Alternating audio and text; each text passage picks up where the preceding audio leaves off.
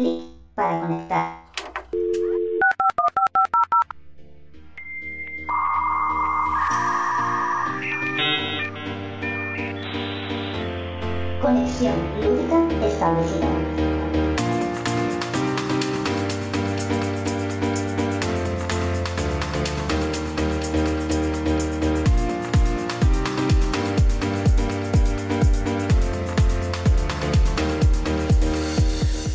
Hola y bienvenidos a un segundo episodio del podcast Conexión Lúdica, podcast que hacemos desde Huelva y desde Gijón a la vez. Hola, Guismo. Muy buenas, Fran. A ver si por el acento saben de dónde es cada uno. Pues a lo mejor. Creo que no lo tienes muy complicado, ¿eh? No, me da a mí que no. La me, da a mí gente. que, me da a mí que no. No. Eh, segundo episodio, estamos ya casi, casi a mitad de febrero. No, eso de las tres semanas no lo estamos cumpliendo, ¿eh, Guillermo? Eh, sí, bueno, si miras que cuando se publicó el último es más o menos por ahí, anda, ¿eh? O sea, al final vamos a hacer uno por mes, tú verás. uno en enero, uno en febrero, dentro de tres semanas será marzo. Lo, lo importante es que sea divertido y que no, y que no sea estrés ni, ni trabajo. Sí, exacto. Bueno, como podréis em, oír, sigo con, con esa tos, ¿vale? A mí es que me coge el pecho y, y me, me dura, me dura bastante. Así que intentaré apartarme del micrófono todo lo que pueda para toser, ¿vale? Y dejar que Gizmo hable. Pero bueno, Eso- si hay veces que se me escapará. Disculpad, queridos oyentes, porque no hay nada más molesto que alguien te tosa en la oreja cuando vas escuchando un podcast con los cascos. Y eso de dejarme hablar tiene mucho peligro. Joder, ya. Pero últimamente estás hablando mucho más, Gizmo. No te tengo que sacar las palabras ahí yo jalándote de la lengua. Me- me- que me suelto, me suelto y, y cuando me dan correa, de verdad, realmente no es difícil pararme, aunque dé vueltas a lo mismo. Pero bueno, Sí, sí, pero ahí te pone. Bueno, vamos con, con este episodio que, que, bueno, ya, ya luego discutimos. Ya luego discutimos sobre el título que le vamos a poner, si sí o si no. ¿Vale, Guismo? ¿Te parece? venga, perfecto, vamos al lío. Venga, vámonos con el trending top.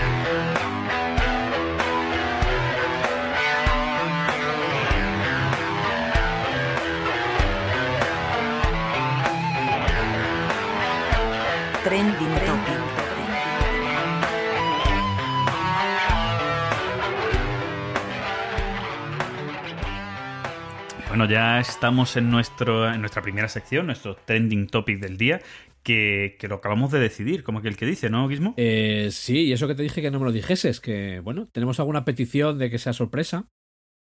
Pero bueno, es- sobre la petición ya lo hablaremos al final. Pero sí, sí, acá- eh, recién decidido, recién salido del horno. Así que creo que tienes tú algo que decir al respecto. Sí, bueno, a ver, eh, no hace mucho descubrí un artículo eh, de internet del foro Darkstone que se llama eh, auténticamente, el título es Este juego no es para mí, yo no juego basura pútrida. Ahí lo llevas. Buen título. Buen título. Bueno, el creador de este, de este post es alguien que tú conocerás porque también es un personaje en, en la, en la BSK, que es el señor Hollyhock. Sí, hombre. Es un clásico. Te suena, Un ¿no? clásico. Es un clásico. Bueno, pues bueno, eh, hace un, un artículo muy bueno hablando un poco de, de la crítica en los juegos de mesa que, que tenemos hoy en día. Hay un montón de medios, bueno, y él hace un poco un análisis que ponemos el enlace en, la descripción de este episodio para que podáis entrar y leerlo, ¿vale? Para entenderlo, porque no vamos a leerlo aquí entero, ¿vale? Eh, lo que sí voy a, voy a leer un poquito el inicio, ¿no? Dice, últimamente escucho mucho el argumento relativista postmoderno buenista de que todas las actividades lúdicas son equivalentes. O todos los juegos son respetables como creación cultural. La pendiente resbaladiza lleva a que todos los juegos son meritoriamente iguales y después a que la calidad de los juegos es totalmente subjetiva. Por tanto, si un juego no te gusta, no es que sea malo, es que no es para ti, porque siempre habrá otra persona en otra parte del globo capaz de disfrutarlo. Por tanto, no deberíamos centrarnos en lo malo de cada uno, sino en lo bueno. ¿Vale? Empieza eh, con, esta premisa, es un poquito con lo que mm, Holly Hop empieza a, hablar de, esto, ¿vale? Eh, luego más para adelante empieza a hablar un poco sobre pues, subgrupos, incompatibilidades de juegos entre subgrupos, bueno, empieza a hacer un poquito, un poquito de todo, ¿no? Y termina diciendo, para poder hacer esta criba y no terminar con la ludoteca llena de cacota, el primer paso es quitarnos de la cabeza el relativismo interesado de que todos los juegos son respetables, iguales, equivalentes, porque no lo son.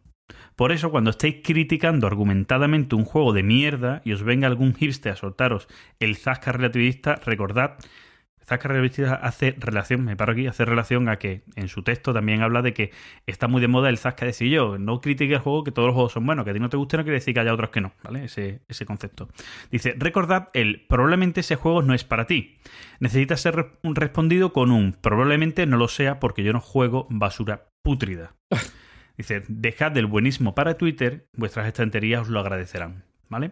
Bien, ¿Y con qué quiero hilar yo este, este artículo? Que me parece un artículo genial y, tú mismo, además, ahora quieres hacer mención a, otro artículo que no tiene nada que ver con el mundo del juego de mesa. No, si quieres lo, lo hago ya. Estaba tomando notas ya para que no se me olvide lo que quiero decir al respecto. Vale, yo sí... Venga, voy a empezar eh, a relacionarlo con el artículo y así ya luego entramos en materia, ¿no? En materia. El artículo, no sé si alguien conoce a, bueno, en Twitter ese Lolaso, ¿vale? Que es una cuenta parodia de baloncesto, eh, parodia de Pablo Lasso, el entrenador del Real Madrid, que escribe en el español editoriales sobre, sobre baloncesto. Mira tú qué sorpresa. Y tiene un artículo, eh, lo ha hecho esta semana, no sé qué día es, pero bueno, es esta semana relacionado con la Copa del Rey. ¿Vale? Que se va a disputar, eh, según estamos grabando, estamos grabando de jueves, pues empieza hoy. Es este fin de semana, la, la Copa del Rey de baloncesto. Y el título del, del artículo es eh, La Copa de la Rata. Eh, no recuerdo todo lo que pone, ¿vale? Pero muy resumidas cuentas, es el. o el resumen con lo que lo podemos hilar con el tema de los juegos. Es eh, vete a la copa a disfrutar del espectáculo de lo que hace tu equipo. No vayas a la copa a ver por qué este jugador durante estos cinco minutos no ha rendido como debía, a ver dónde falla tu equipo, a ver cuál es la decepción. Es decir, vete a disfrutar y no a buscar los fallos. Que eso es totalmente extrapolable al tema de, al tema de los juegos. Cuando te sientes a jugar, no vais a buscar el por qué no me va a gustar a mí este juego. O lo contrario. O sea, también puede ser el. No tienes por qué buscar el que te guste. Simplemente déjate llevar si no te gusta, pues no te gusta. Y si, te gusta, pues te gusta. Exacto. ¿Vale? Vale, esto que, tú dices, mismo eh, para mí es una teoría encontrada con lo que, con lo que yo quiero decir. Es decir, eh, sí, sí y, me explico. Em, hay, a día de hoy, creo que si hiciéramos una mirada hace 10 años atrás, por ejemplo, Guismo, ¿vale? Por ejemplo, 10 años atrás, eh, no existían tantos medios. Es más, existían pocos medios de comunicación. Sí. ¿Vale? Pocos blogs, pocos web. Creo que no existía hace 10 años ningún canal de YouTube. No me acuerdo cuando empezó 5 minutos por juego, que podríamos decir que es el primer canal de YouTube. No recuerdo, pero puede estar por la fecha. Yo creo que un poco más tarde, pero puede estar, puede estar por ahí la fecha. ¿Vale? Eh, pero había pocos, pocos medios, ¿vale? O incluso ninguna ningún sitio que se considerara casi casi como un medio, más allá a lo mejor de foros o como medio medio a lo mejor que sí existía en aquella época, podríamos decir eh, la web de la Asociación Cultural Jugamos Todo de Córdoba, que siempre ha sido un, yo creo que es de los portales de información más antiguos, ¿no? Sobre juegos de mesas que hay, ¿no? Que hace 10 años, mucho de los... Hace 10 años yo ya tenía mi blog. Sí, pero era, pues a eso voy. canal que anunciara cosas, que hablara de cosas y demás. Claro, existían blogs donde la gente, pues bueno, pues sí, soltaba sus cosas y demás. Y hace 10 años, como había menos producción de juegos que ahora, y si hablamos de 15, pues todavía más, em, al existir menos juegos, sí era posible que a lo mejor alguien que, escribiera en un blog o incluso dentro de los foros de la BSK o de cualquier otro foro, eh, sí hiciera una crítica de un juego con lo bueno y con lo malo del juego. ¿Vale? Ahora creo que hemos pasado a los dos polos, ¿vale? Perdón. El buenismo, del que habla Hollyhood, de que yo no, pero el juego está bien. A mí no me ha gustado, pero es un buen juego. Al eh, haterismo, contrario de el juego es una puta mierda, es basura pútrida. Sí. ¿Vale? Parece que los puntos medios no existen. Y yo me niego a creer, ¿vale? Y además en mi día a día lo veo, me niego a creer que los puntos medios no existan. ¿Vale? Es imposible que solo existan juegos o muy malos que son una mierda, o juegos que son juegaken y que son lo mejor de este año. ¿Vale? Es el mejor juego del año. Típico también que se comenta mucho. Entonces, no están los puntos medios. ¿Por qué creo yo que no están los puntos medios? Una de las razones de esta, de esta polaridad de juegos malos, juegos buenos, nada más, de, de que no haya juegos mediocres que te puedan gustar más a ti porque te guste esto o te pueda gustar menos a ti porque tiene una mecánica que a ti no te encaja, pero el resto de juegos sí te puede gustar, creo que tiene que ver con el concepto de los medios que existen a día de hoy. ¿Vale? Eh, los medios a día de hoy, eh, aunque intentan hacer reseñas de los juegos, yo creo que no hacen opinión de los juegos. No vierten su opinión sobre el juego. O si la vierten, no la vierten de una manera eh, fundamentada. ¿Vale? Es decir, te voy a hablar de posiblemente el juego del que hoy hablaré en el timeline, que es el top 1 de la BGG, Gloomhaven. Gloomhaven, mm, tú no lo has probado, supongo, Gizmo, porque a ti los Mm. juegos colaborativos como que no. Y aparte el tema no me llama en absoluto. Vale. Yo sí, he empezado la campaña hace poco. Gloomhaven, juego. Pues bueno, pues es un grandísimo juego. Oye, pues sí, lo es. ¿Tiene fallos, tiene defectos? Oye, pues sí, los tiene. ¿Vale? Lo cortés no quita lo valiente. ¿Vale? Entonces, conociendo los defectos, podríamos ver cómo funciona el juego. A ver, es, es un poco a la hora de mm, decir vamos a hacer un análisis del juego lo que un reseñador debería hacer. Poco a poco empieza la gente a hacerlo más. Pero es cierto que existen pocos y que si echáramos cuenta el ruido general, El ruido principalmente suelen ser las redes sociales, porque nadie lee un artículo entero. Es decir, si un crítico, alguien que sea crítica, escribe un artículo sobre Gloomhaven donde dice lo bueno, lo malo, por qué a él le gusta, por qué cree que le gusta, por qué aconseja probarlo, a quién aconseja probarlo y demás, pero acaba teniendo un titular Gloomhaven, el juego, el juego número uno de la BGG, con razón, por ponerte un ejemplo, ese titular, pues seguramente en Twitter o en Facebook la gente Sí. coja el titular y diga, sí, pues, eh, pues es un mojón, porque eh, eh, intentan hacer una Meletras mezclado con Eurogame y no, y no consigue ser ninguno de los dos. Comentarios, menuda mierda. Otro, pues sí, es un juegazo perfecto. Llevo más de 100 partidas. El, el- lo mejor, mejor inversión de tiempo hora por euro de, de coste. Cosas por el estilo. Pero acaban llevándose hacia las dos polaridades. ¿Vale? Porque al final no se entra en el kit del artículo. No, no me imagino, no he visto nunca a nadie diciendo. Y lleva razón diciendo que, que la gestión de mano del juego es un poco compleja a la par que aleatoria, que porque si tú estás gestionando tu mano para dejar las acciones buenas con las que pierdes la carta, por lo tanto es como si perdieras vidas, y luego en el bonificador que es puro azar te sale un nulo, pues la verdad es que eh, toda la gestión que tú estabas haciendo se va al carajo por la parte de azar que tiene el juego. Y eso es verdad que no me gusta del todo. Hostia, de puta madre, si alguien hace mención a un detalle que en el artículo se ha hecho, de puta madre, hay alguien que dice yo, pues a mí no me importa porque me asemeja al juego de rol, que es lo que el autor quería. El autor quería reflejar una partida de juego de rol en el juego, que cuando lo tienes todo con, tu nivel mm, tope para mm, nivel de espada a dos manos para golpear al troll y resulta que tiras las tiradas y haces una pifia y por lo tanto lo que hace es golpear al tronco que estaba antes que el troll. Yo qué sé, o sea, hay alguien que eso le puede parecer bueno o le puede recordar algo que es lo que él quiere sentir en ese juego y hay alguien a lo que eso le puede parecer mal. Pero es una cosa que está ahí en el juego y que si lo analizas lo encuentras. ¿Vale? Si se hace mención a esas cosas, me parece de puta madre. Me parecería una charla, hostia, súper constructiva y demás. Ahora, si lo único que va a ser es el, el juego es una puta mierda o el juego es el puto número uno, es el puto amo, no, no ganamos nada. Yo, yo- yo estoy calladito porque estoy aquí esperando para soltarlo todo, ¿eh? Por eso, por eso. Sí, sí, dale, dale, dale, no- dale. Yo, no te- yo no te te digo, yo, por yo eso. lo dejo aquí y ya luego mi conclusión. Venga, yo, a ver, las cositas que he anotado, ¿vale? Porque sí es cierto que nos vamos a un lado o a otro, pero encima sin argumentaciones. Es Sí, decir, sí. es o es un juegaken, que- o un juegazo, o el juego del año, o es una, una mierda, o es una basura. A este, aquí, bueno, primero que puntos medios los hay, pero o no molan o no se ven, ¿vale? Quedan tapados con el ruido. Y a este respecto sí que es verdad que eh, lo lazo con otra de las cosas que, que, que anoté, que es lo que decía el artículo de, de Hollyhock, el que comentabas, el de hay otro al que quizá, al que le guste este juego. Pues relacionado con esto de es un juegaken o es una puta mierda, sí se da mucho de eh, oye, este juego, este tal, no sé, ¿qué opináis? Es un juegaken.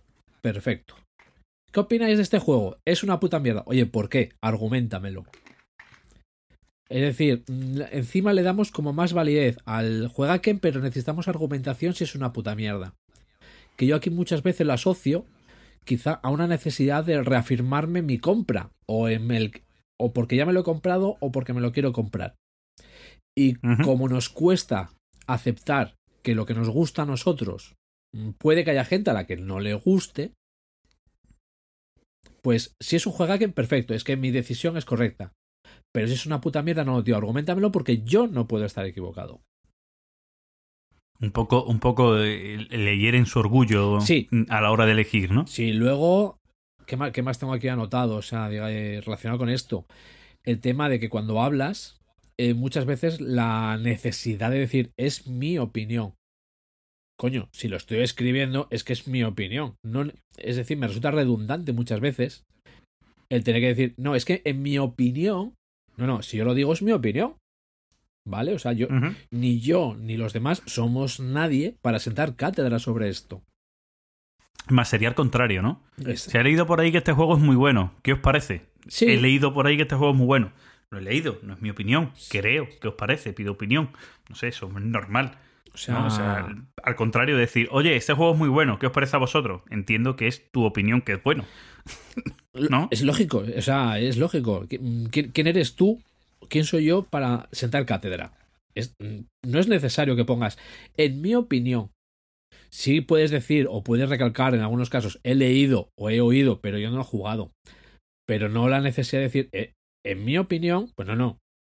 Si, digo que es malo, es que en mi opinión es malo. O, que, o no me gusta. Pues obviamente en mi opinión no me gusta. Entonces, los dos polos encima no están igual de balanceados. Por, yo creo que es por esa ne- necesidad de reafirmación. Y entrando con el tema del haterismo, ¿vale? Que se. Bueno, va relacionado también con lo del el que leía, lo que decía yo, ¿no? De lo de la copa de la rata, del artículo este. Hay que diferenciar también muchas veces lo que es, eh, llamémosle, puro, y otras veces que, no sé, yo lo, veo que siempre la leo, lo que es un puro troleo.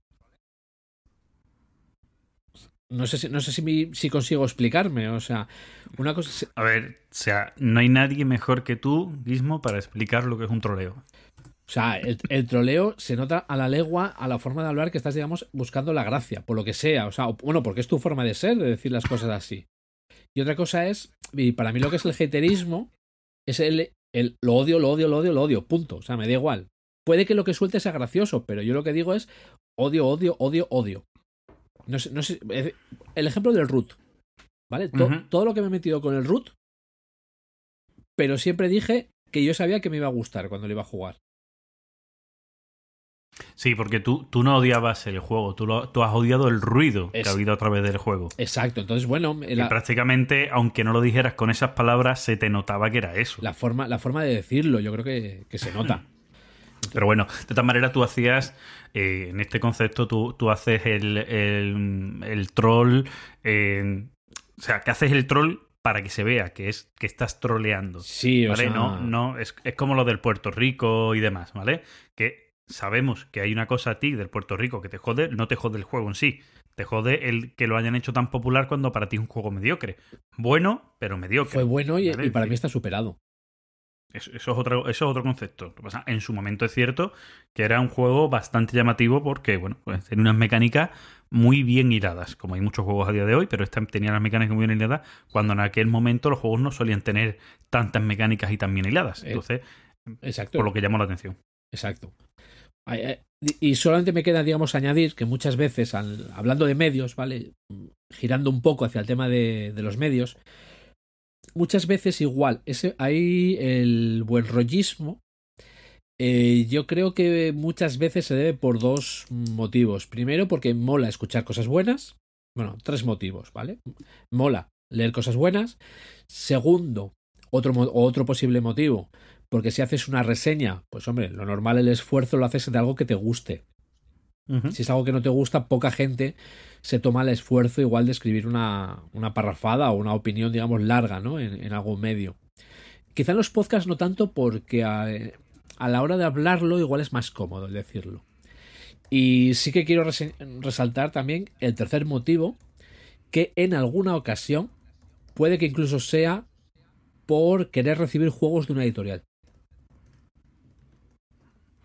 Sí, o sea, mira, dentro del artículo de Hollyhock, que así lo leo también, dice, eh, este discurso ha confluido la sesión de los canales de juegos de mesa de no decir nada negativo de absolutamente ningún producto comercial, no vayan a ser que se cabree alguna editorial y se les cabe el negocio. Con la ironía de que los youtubers más buenistas no se dan cuenta, aunque no digan nada malo, de que, que lo, que lo demuestre, que simplemente el hecho de mostrar algunos juegos y otros no ya hace tomar partido.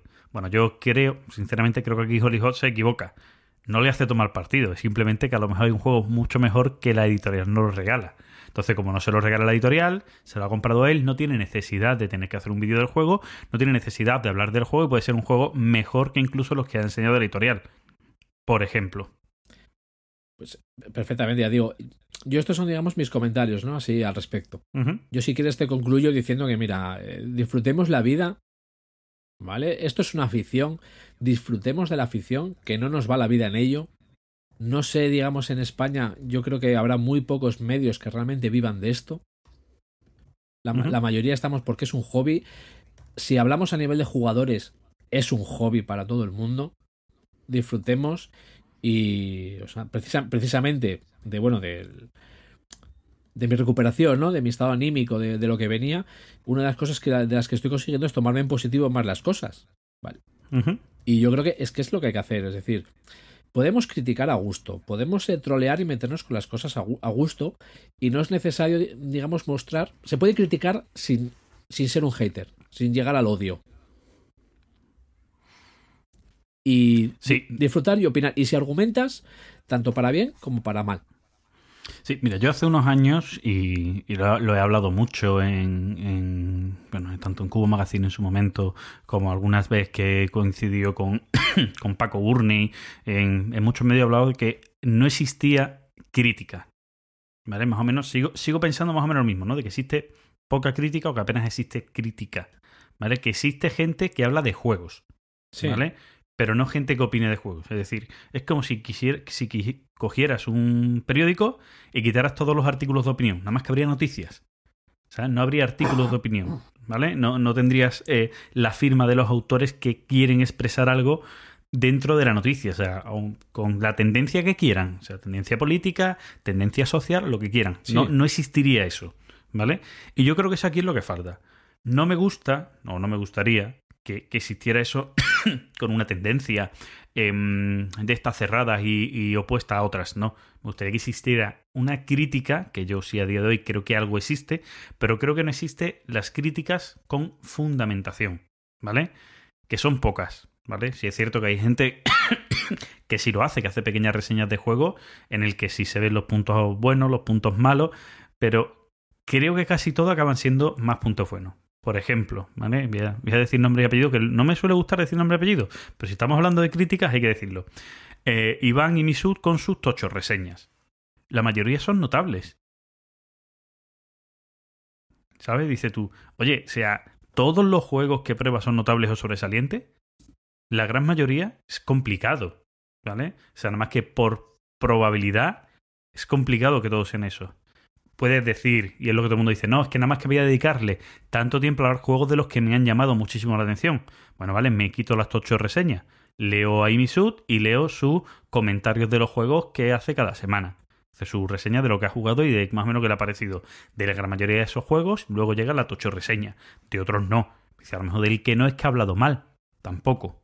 No le pone nota, pero tampoco.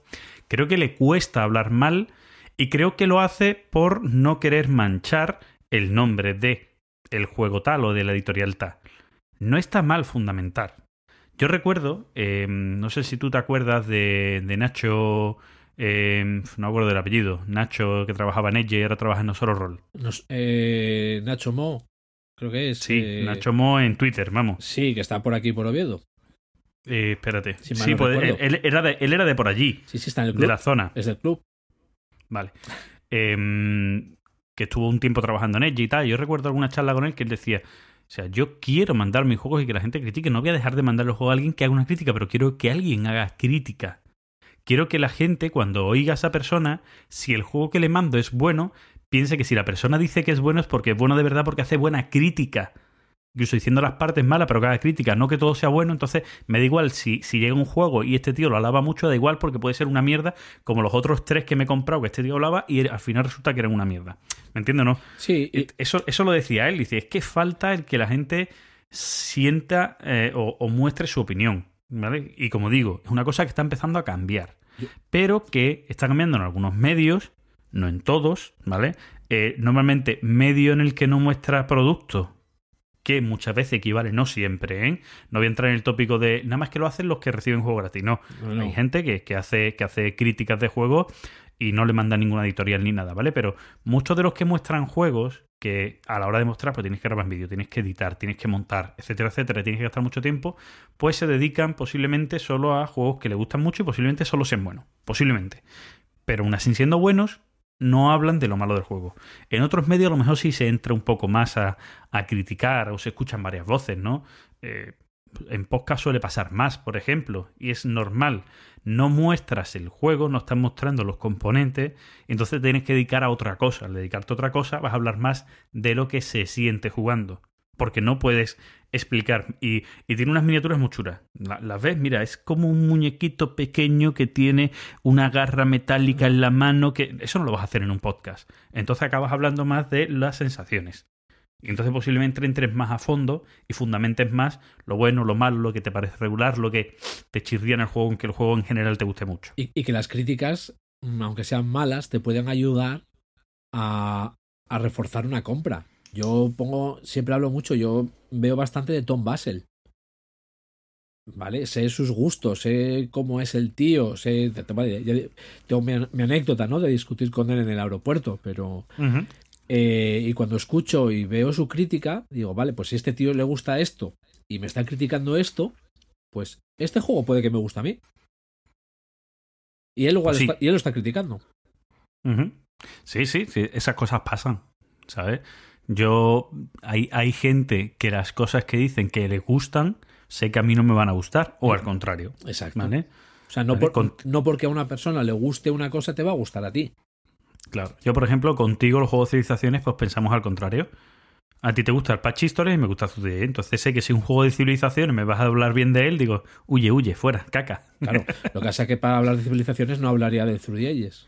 Bueno, si hablase de juegos tampoco, pero...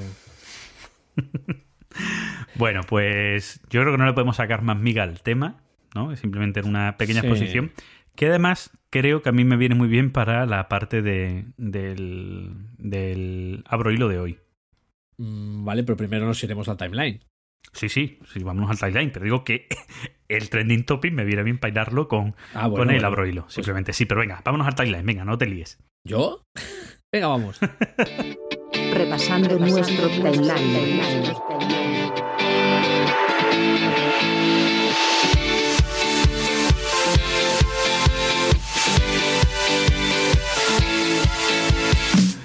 Bueno, Guismo, tú tienes, en este caso no es biblioteca, no es jornada de biblioteca, pero tienes otra jornada para contarnos en el timeline, ¿no? Sí, eh, yo traigo eso y dos novedades. ¿Vale? Me voy aquí al culto de la novedad. Bueno, pues venga, empieza tú con eso y ya nos vamos a las novedades.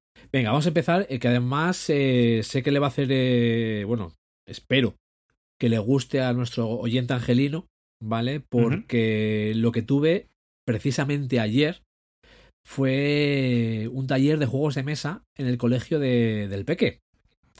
Están, bueno, la, actividad con la que están es, están con el cerebro, ¿vale? Digamos, para conocer el cerebro, desarrollo del cerebro y esas cosas. Y en una charla con la profesora, pues, para variar, salió el tema de que a mí me gustan los juegos de mesa. Y me, pidieron que hiciese, pues, un taller, eh, dos horas, ¿vale? Fueron dos horas. Una hora con la clase del peque y otra hora con la, la clase de los compañeros. Es decir, eh, eh, son 25 alumnos por clase y son dos clases. Eh, pues voy a empezar por el resumen final. Primero, me están pidiendo que si podemos volver a hacerlo. Eso Y- está bien. Y segundo, es eh, súper satisfactorio ver eh, a 25 críos allí disfrutar de los juegos y aprendiendo y bueno, los profesores tomando nota de los juegos y de todo, pero súper agotador. También tengo que decirlo. La verdad es que es súper agotador. Pues Di, di las edades de los niños que yo A creo que voy, es importante. A eso justo a eso voy ahora. Son Vale, 20 vale. 25 niños de 5 años. ¿Vale? Están en tercero de infantil. Infantiles, ¿no? La primera, vamos, lo que para nosotros sería parvulitos. Primaria, ¿no? Primaria. ¿No? Eh, no, a primaria, a primaria pasan ahora. Ah, vale. Lo que sería, lo que sería párvulos para nosotros. Vale. Sí, sí, parvulito. Exacto, o sea, pues tercero infantil. Vale. Entonces hicimos una hora con 25, 25 críos, la clase completa.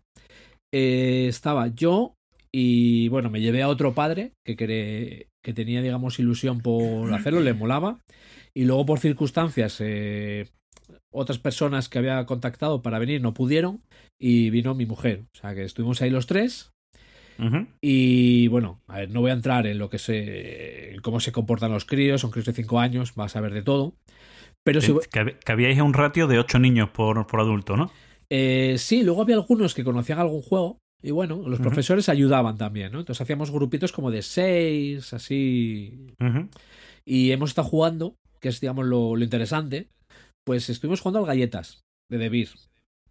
Este que son los monstruos que tienen que encontrar un postre con una especie de laberintos. Pero sí es cierto que el juego, eh, tal cual te son las reglas, que se juega con las tres cartas, igual es demasiado complicado así de entrada.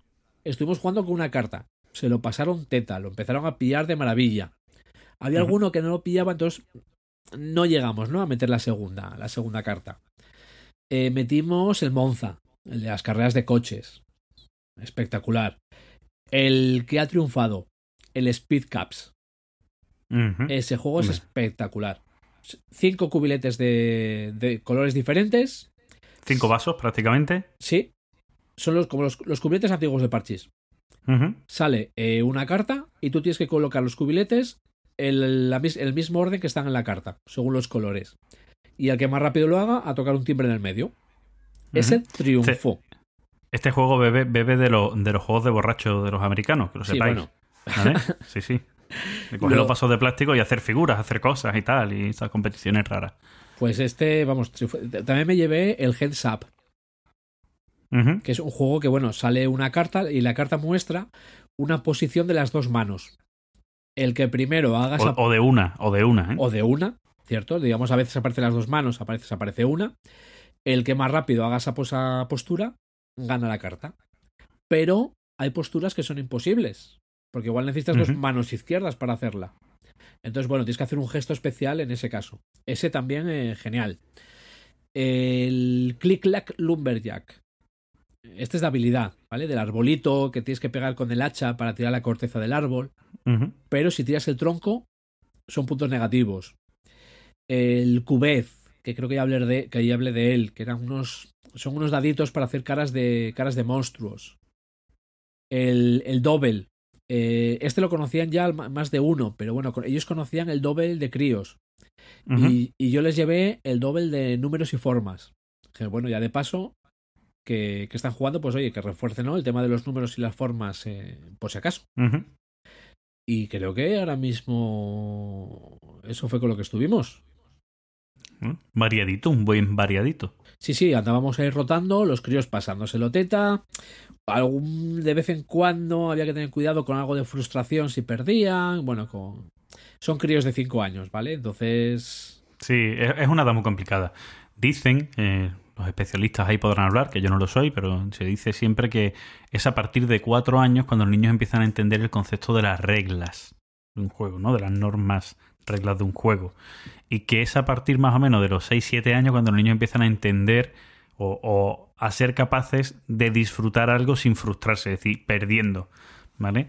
Pero ya te digo que eso es psicología evolutiva y que eso va cambiando según va cambiando la sociedad, ¿no? Que posiblemente Sí, sí, el- a día de hoy con los niños, los nativos digitales, las cosas cambian mucho, porque aprenden muy rápidamente a jugar a juegos en, en aparatos digitales, ¿vale? Tipo móviles y demás, y, y aprenden cosas que a lo mejor hacen que empiecen a entender las normas antes o algo. No, no lo sé, pero es cierto que eso puede, puede cambiar mucho. Pero sí es cierto que son edades muy complicadas, tanto para eso, para como tú decías, ¿no? En vez de jugar con las tres cartas, jugamos solo con una, porque si no se hace muy complejo no van a saber pensar estratégicamente en cómo hacerlo porque se, se bloquean.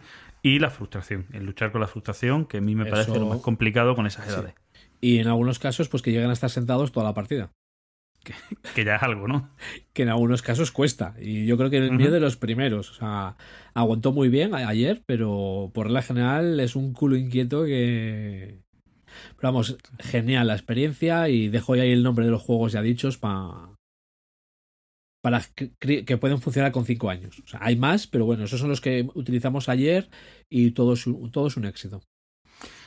Bueno, pues tiro yo del mío y aprovecho, Gizmo, para decir, con, con esto también que hablábamos antes de la crítica y eso, una de las peticiones que me hicieron hace mucho tiempo, ¿vale? Que, que mm, cuando habláramos de juego, en la parte de timeline, pues respondiéramos a ciertas preguntas rápidas del juego, aunque no hiciéramos ficha, pero preguntas que sí interesan, ¿vale? Que las tengo aquí, que yo a mí mismo me las voy a hacer y te las voy haciendo a ti cuando tú hables de juego, ¿vale? ¿Para cuántos? Entonces- eh, duración.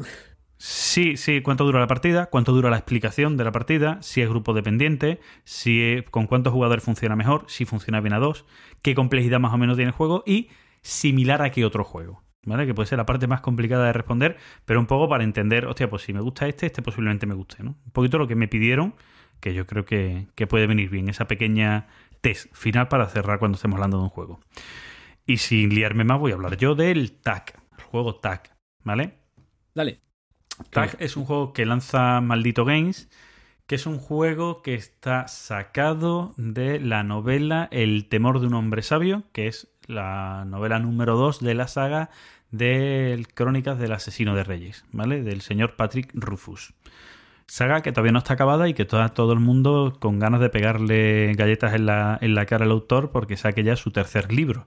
Porque además vendió como que había que, que vendió la saga entera teniendo los tres libros, resulta que no. Pero bueno, cosas aparte. Me, Cosas su- aparte. me suena que hay alguno más así, ¿no? Por ahí. Sí, bueno, pero George R.R. Martin es otro concepto. Este tío es que no ha sacado bueno, prácticamente nada, pero bueno. Em, yo creo que tiene que ver también con esto de la fama, este tipo de historias y querer sacar una serie para que luego el tercer libro todavía llegue con más ah, aceptación y cosas por el estilo. Pero bueno.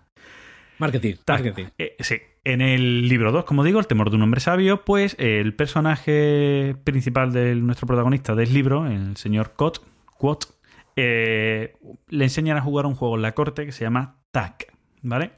Eh, en el libro no se, no se explica mucho, más allá de que son unas piezas con formas y que es complicado de jugar, ¿vale? Me- me- menos mal que no estamos en vídeo porque se me están vendiendo los chistes fáciles en la cabeza. Y tengo una cara ahora mismo de que estoy sonriendo yo solo conmigo mismo.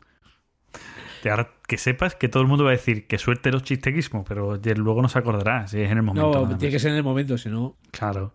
Bueno, pues como digo, ¿en qué consiste TAC? Bueno, pues es un juego para dos jugadores en el que uno va a tener fichas de color más madera y otro unas fichas color más oscura, color casi negro, pero son colores madera los dos.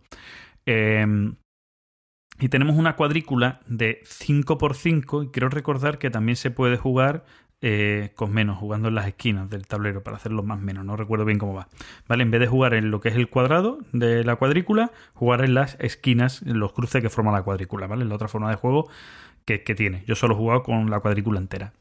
Eh, ¿En qué consiste? Pues podemos decir que este juego es similar a un concepto juego de las damas, las damas chinas, juego de movimiento de piezas en las que tú tienes que conseguir hacer algo. ¿Qué es lo que tienes que conseguir hacer en este juego? Es crear un camino que vaya desde un extremo a otro del tablero, ¿vale? El camino no tiene por qué ser recto, ¿vale? Puedes coger, puedes, puedes girar, pero siempre el camino se tiene que seguir de manera ortogonal, nunca con diagonales, ¿vale? Y puedes colocar las fichas haciendo camino, tumbadas o de pie, que no valen para hacer camino, pero sí valen para bloquear al otro jugador, ¿vale? ¿Por qué? Porque cuando yo pongo una pieza, bien puedo mover la pieza o bien puedo eh, poner una nueva, ¿vale? Y cuando muevo las piezas, puedo poner una pieza, moviéndola, ponerla encima de las piezas del jugador del otro color, por lo tanto se convierte en mi color. Y así nos vamos pisando unas piezas a otras piezas, ¿vale? Para hacer ese camino. Es un juego abstracto, eh, estratégico, bueno, táctico. Estratégico tienes que, tienes que estar al quite de lo que pasa para aprovechar la situación. Y, y como digo, es un juego, si os gustan los juegos abstractos, un juego rápido, ágil, las partidas pueden durar 10 minutos o menos, ¿vale? Si sois rápidos los dos, pero pongamos duración media unos 10-15 minutos, ¿vale? Eh, duración de partida, como digo, 10-15 minutos. Duración de la explicación del juego, 5 minutos. Grupo dependiente, a ver, si a, a los dos tienen que gustar los abstractos, juegos para dos que no suelen ser grupo dependiente. Yo, yo- yo eso no lo llamaría grupo dependiente. No, ya está. Grupo dependiente por ejemplo, el Time's Up. Sí. Por hacer- poniéndose a un extremo, ¿vale? Pero. In- incluso un Jungle Speed también va del grupo dependiente. Pero bueno, Eh, Sí. funciona dos, lógicamente, un juego para dos, mejor con otros jugadores con dos, complejidad fácil, muy fácil, y similar a, vale, similar a, pues yo diría que las damas, el juego de las damas, muy similar al juego de las damas. No sé qué otro juego decir así que sea similar, porque es que los abstractos todos Mm. pueden ser muy similares entre sí, ¿vale? Pero yo Sí. diría las damas porque es poco complejo, ¿vale? Como digo, es una pieza y la puedes poner en una posición u otra. Punto, se acabó. No tiene mayor historia. Pues ya está. Pues ya. Pues Guimo, Tampoco- dale tú con tu siguiente. Venga, vamos con, con una novedad. A ver, voy a dejar un poco de silencio para que la gente se espere, digamos, las novedades que están en boca de todos. ¿Vale? Para escuchar la música de fondo. Venga ahí. Eh, once we move like the wind. ¡Hostia! Ahora Una vez- repítemelo. Una vez, nos, una vez nos movimos como el viento. Oh, qué, qué- qué bonito. Eso suena, suena a haiku, ¿no? Eso suena a la frase con la que Jerónimo empezó su rendición ante los americanos, el Apache. Joder. Es Te eh, Al final me lo hace histórico. Es que es un wargame. es un wargame para, para dos jugadores de bloques. ¿Vale? Es, eh, de bloques. eh, se explica, eh, yo te diría que en 15-20 minutos, ¿vale? Está explicado. Porque son reglas muy sencillas. Es caro porque es de Compass Games, ¿vale? Los juegos de Compass. mm, A mí me gustan, pero el precio, pues, telita. Pero eh, me gusta mucho, tanto por el tema como por la duración. ¿Vale? En, en menos de dos horas tienes ventilada la partida. ¿Y de qué va el juego? Pues el juego va de las guerras apaches. Un jugador va a controlar a los indios apaches, otro jugador va a controlar a los americanos, y durante siete rondas, que es lo que dura la partida, se puede extender a nueve si se llega a un acuerdo, vas a ir colocando bloques en el, el tablero, moviéndote y dándote de piños. Eh, ¿Qué me ha parecido el juego? Pues tengo que contar la anécdota de las Bellota, ¿vale? Porque este lo jugué en las Bellota Con. Eh, lo, he jugado, lo he jugado después otra partida. Y lo estaba jugando con el, con el gran Valdemaras, ¿vale? Que por cierto nos, nos escucha. Un saludo, José. Ya sabes que es un placer siempre jugar contigo y hablar contigo. ¿Qué de tiempo sin verte, José? Eh, bueno, tú lo tienes más cerca. Sí, bueno, pero fíjate que lo tengo cerca. Si no recuerdo mal, es de Granada, ¿no? Sí. Sí, voy mucho a Granada. Mi mujer es de allí. Mi mujer es de allí. O sea, entonces tengo muy- mucha familia allí. Pero es cierto que cuando voy, voy a ver a la familia y no pienso en quedar con ni nada por el estilo. Pero bueno, en alguna puede caer. Pues eh, lo estábamos jugando. Él estaba jugando con los americanos, eh, yo con los, con los indios. Eh, y a media partida, era media partida, llevamos como cuatro rondas. Se nos acercó Volko Runke. Si alguien no lo conoce, pues es el creador de los Coin, ¿vale? El- y del Labyrinth y de juegos de esa. y del Nevsky, ¿vale? Juegos de esa categoría porque le gusta mucho el tema y empezamos a hablar del juego. Y le pasaba, por lo que se ve, lo mismo que nos estaba pasando a nosotros, ¿vale? Yo a mitad de partida estaba diciendo, no sé si le llegaré a dar una segunda oportunidad. Porque decíamos, no sé cómo coño pueden ganar los indios. Porque era ronda tras ronda, ronda tras ronda, paliza de los americanos, paliza de los americanos, paliza de los americanos. Pero, a mitad de partida, eso que se te enciende el chip y dices, tú voy a probar esa estrategia. Que además tiene sentido histórico. Entonces, y la cosa dio un vuelco totalmente. En la, de hecho, en la segunda partida ganaron los indios de, de paliza. Eh, a ver, los ¿En la, indios en la segunda partida o a mitad de esa partida para adelante? en la mitad y en la segunda. En Ah, la vale, segu- vale, vale. Que en la- la en la mitad remontarías y en la segunda ya de paliza, ¿no? Eso es. Entonces, es decir, los, los indios eh, no, no iban en grandes grupos. Históricamente creo que la mayor cantidad que agruparon fueron 200 eh, guerreros y fue una cosa excepcional. Muy brevemente, eh, y de paso entro a también el fallo que le vimos un poco, entre comillas, al, al juego, y es que eh, cada ronda, la ronda empieza tirando un dado. Y ese dado es el nivel de provocación que hay en ese momento. Cómo están las hostilidades entre los indios y los americanos. Que me estoy escuchando y digo, los indios también son americanos. Pero bueno, se me, se me entiende, ¿vale? Que nadie se sienta ofendido por, por eso. Sí, sí, sí. No. Entonces, según el, el nivel de provocación, va a haber más o menos tropas por ambos lados y van a ser más o menos potentes. ¿Vale? Es un juego de bloques de estos que tienen los pasos según lo que gire el lado que está hacia arriba del bloque, es la fuerza de, de la tropa. Entonces, ahí, ahí viene un poco, entre comillas, el fallo, que es que el juego no te cuenta una historia o no te ayuda a contar una historia. Porque en cada ronda quitas todo lo que hay en el tablero, miras la provocación y colocas en el tablero.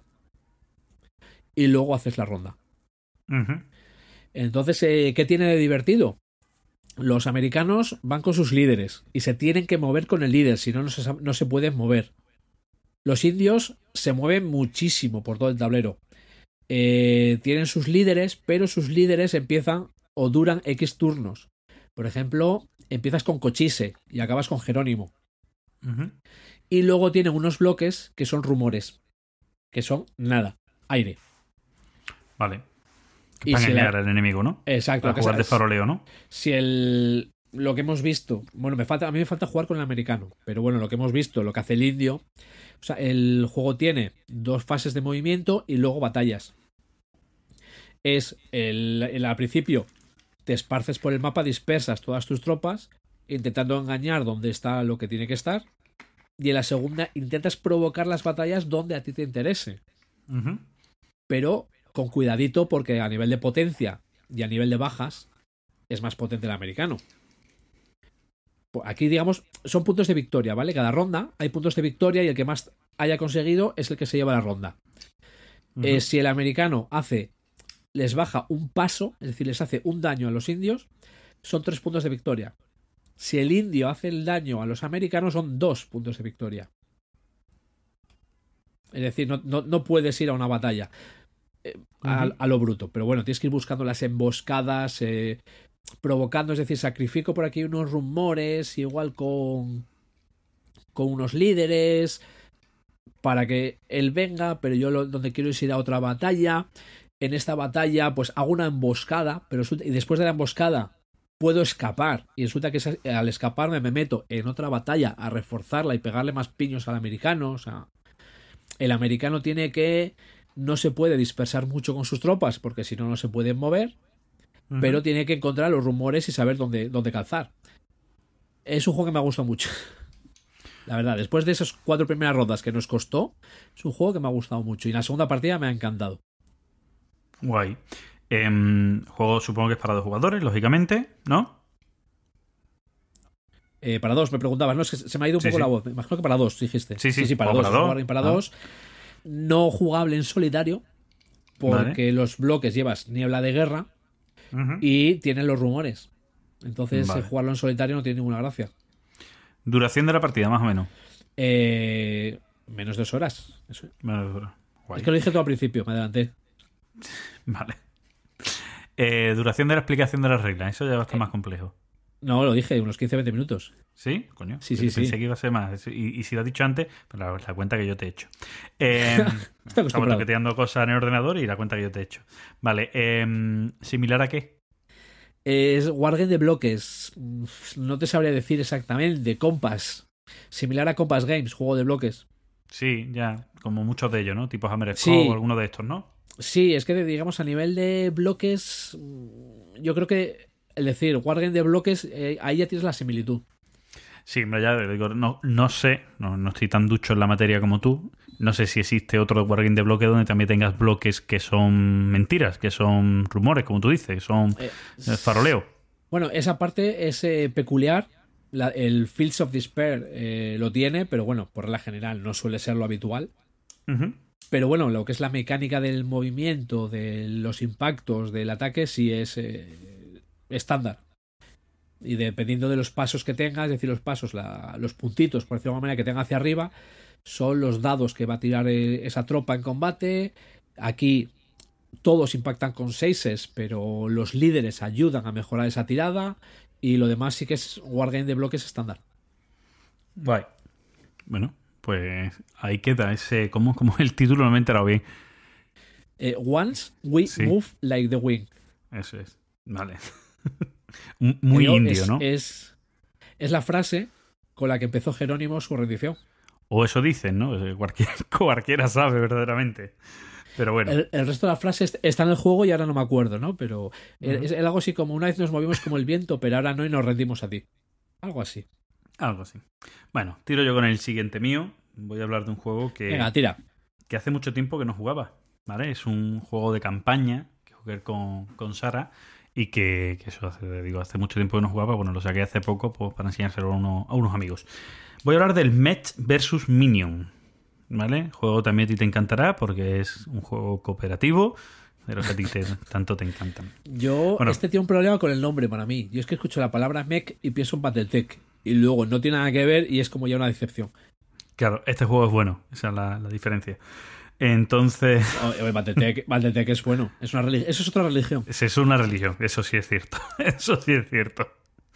Pero bueno, eh, vs. Minion es un juego que sacó eh, un, una, decir una editorial, no deja de serlo, pero de videojuegos. ¿vale? La gente que está detrás del League of Legends, famoso eh, juego este mm, MOBA, ¿no? ¿Se dice? LOL. MOBA? Sí, el LOL, No sé. famoso LOL. ¿vale? La MOBA no es con lo que limpias el suelo. Sí, sí, creo que sí. La MOBA es con lo que limpias el suelo. Em, Claro, claro. que- Después de fregar, pasas la MOBA. Claro, y limpias. Eh, bueno, Mel vs. Minion, como digo, es de esta gente de Riot Game, que es pues es una empresa que hace videojuegos, que no hacía juegos de mesa, ¿vale? Es muy famoso su videojuego por, por además crear el concepto este de los esports, ¿no? Es uno de los tope gamas en los esports y tal. Bueno, pues esta gente dice, vamos a sacar un juego de mesa. Y cuando lo hacen, hacen una producción de juegos de mesa que es fantástica, o sea, es bestial. O sea, es un juego que calidad-precio, o sea, incomparable, las demás editoriales tienen que aprender de ellas. Es cierto, Espera, espera, que, Que- que lo, voy- lo, lo voy a hilar con el trending topic. sí, Y sí. como me he gastado una pastísima en este juego, No, no, no, no, no. te- acepto que me digas que es una puta mierda porque me tiene que, porque tiene que gustar a todo el mundo. No, no, no está- yo escúchame, me que gasto no- la pasta. Que no es tan caro. Que es que es lo curioso. ¿Vale? Y ahora hablamos de eso, ¿vale? Pero, pero, pero esto es cierto, además esto lo han dicho por activo por pasivo todo el sea, mundo. O sea, sea- sea troleo, ¿eh? Era, Ya, era ya, ya. troleo. eh, esta editorial, o sea, este- este- esta empresa de videojuegos, se hace una producción en todos los aspectos, ¿vale? En el que pues, le da muchas vueltas, muchísimas vueltas a las grandes editoriales de juegos de mesa, ¿vale? Mm, o sea, una producción mucho mejor que cualquier juego que también tiene miniaturas de Cool Minions Note o de Fantasy Flight Game. O sea, te trae una caja bien preparada y llena de material y muy bien preparado hasta el punto de que los minions, que vienen 100 minions por lo menos o más, ¿vale? Eh, Trabajan vienen- solos. Sí, trabajan solos.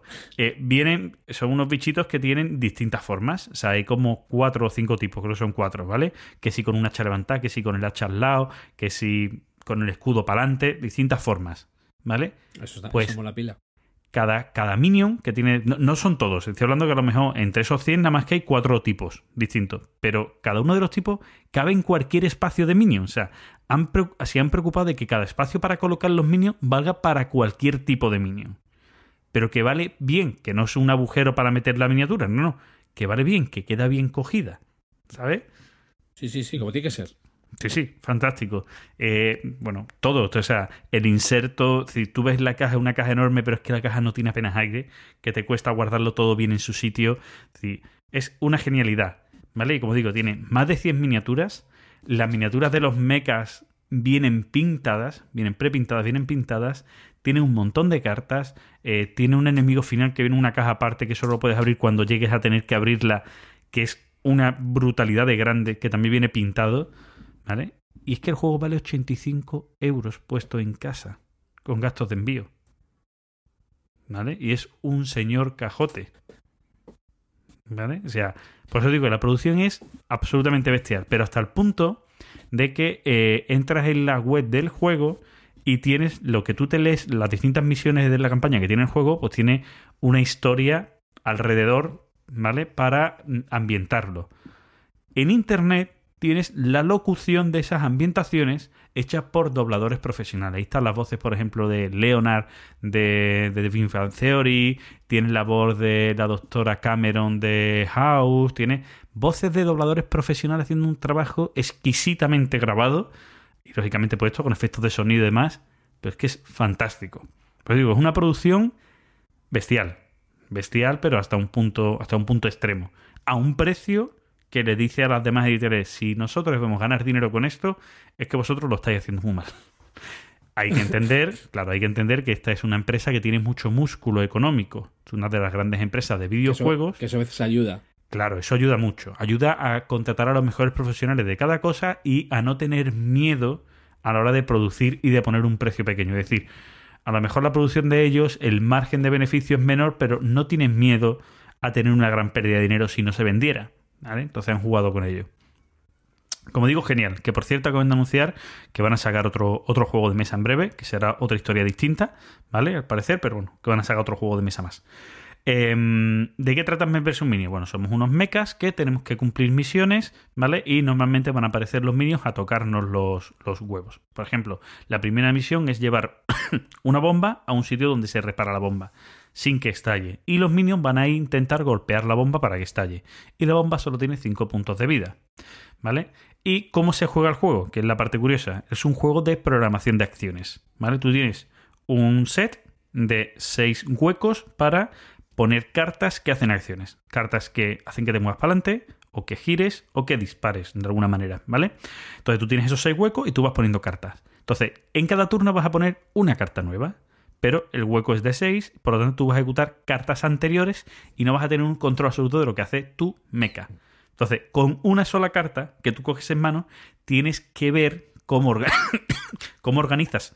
Organiza normalmente nada más que puedes añadir la carta, no puedes cambiar lo demás. Pero cómo pones esa carta para hacer que las acciones que va a hacer tu mecha te valgan para algo. ¿Vale? Es decir, que pierdes el control del mecha, por entender, por, por decir una manera, porque tú antes querías girar, moverte, girar, disparar y moverte, y ahora tienes una carta más que es de girar y no sabes dónde ponerla. Si pisas una de las otras acciones o si la pones al final.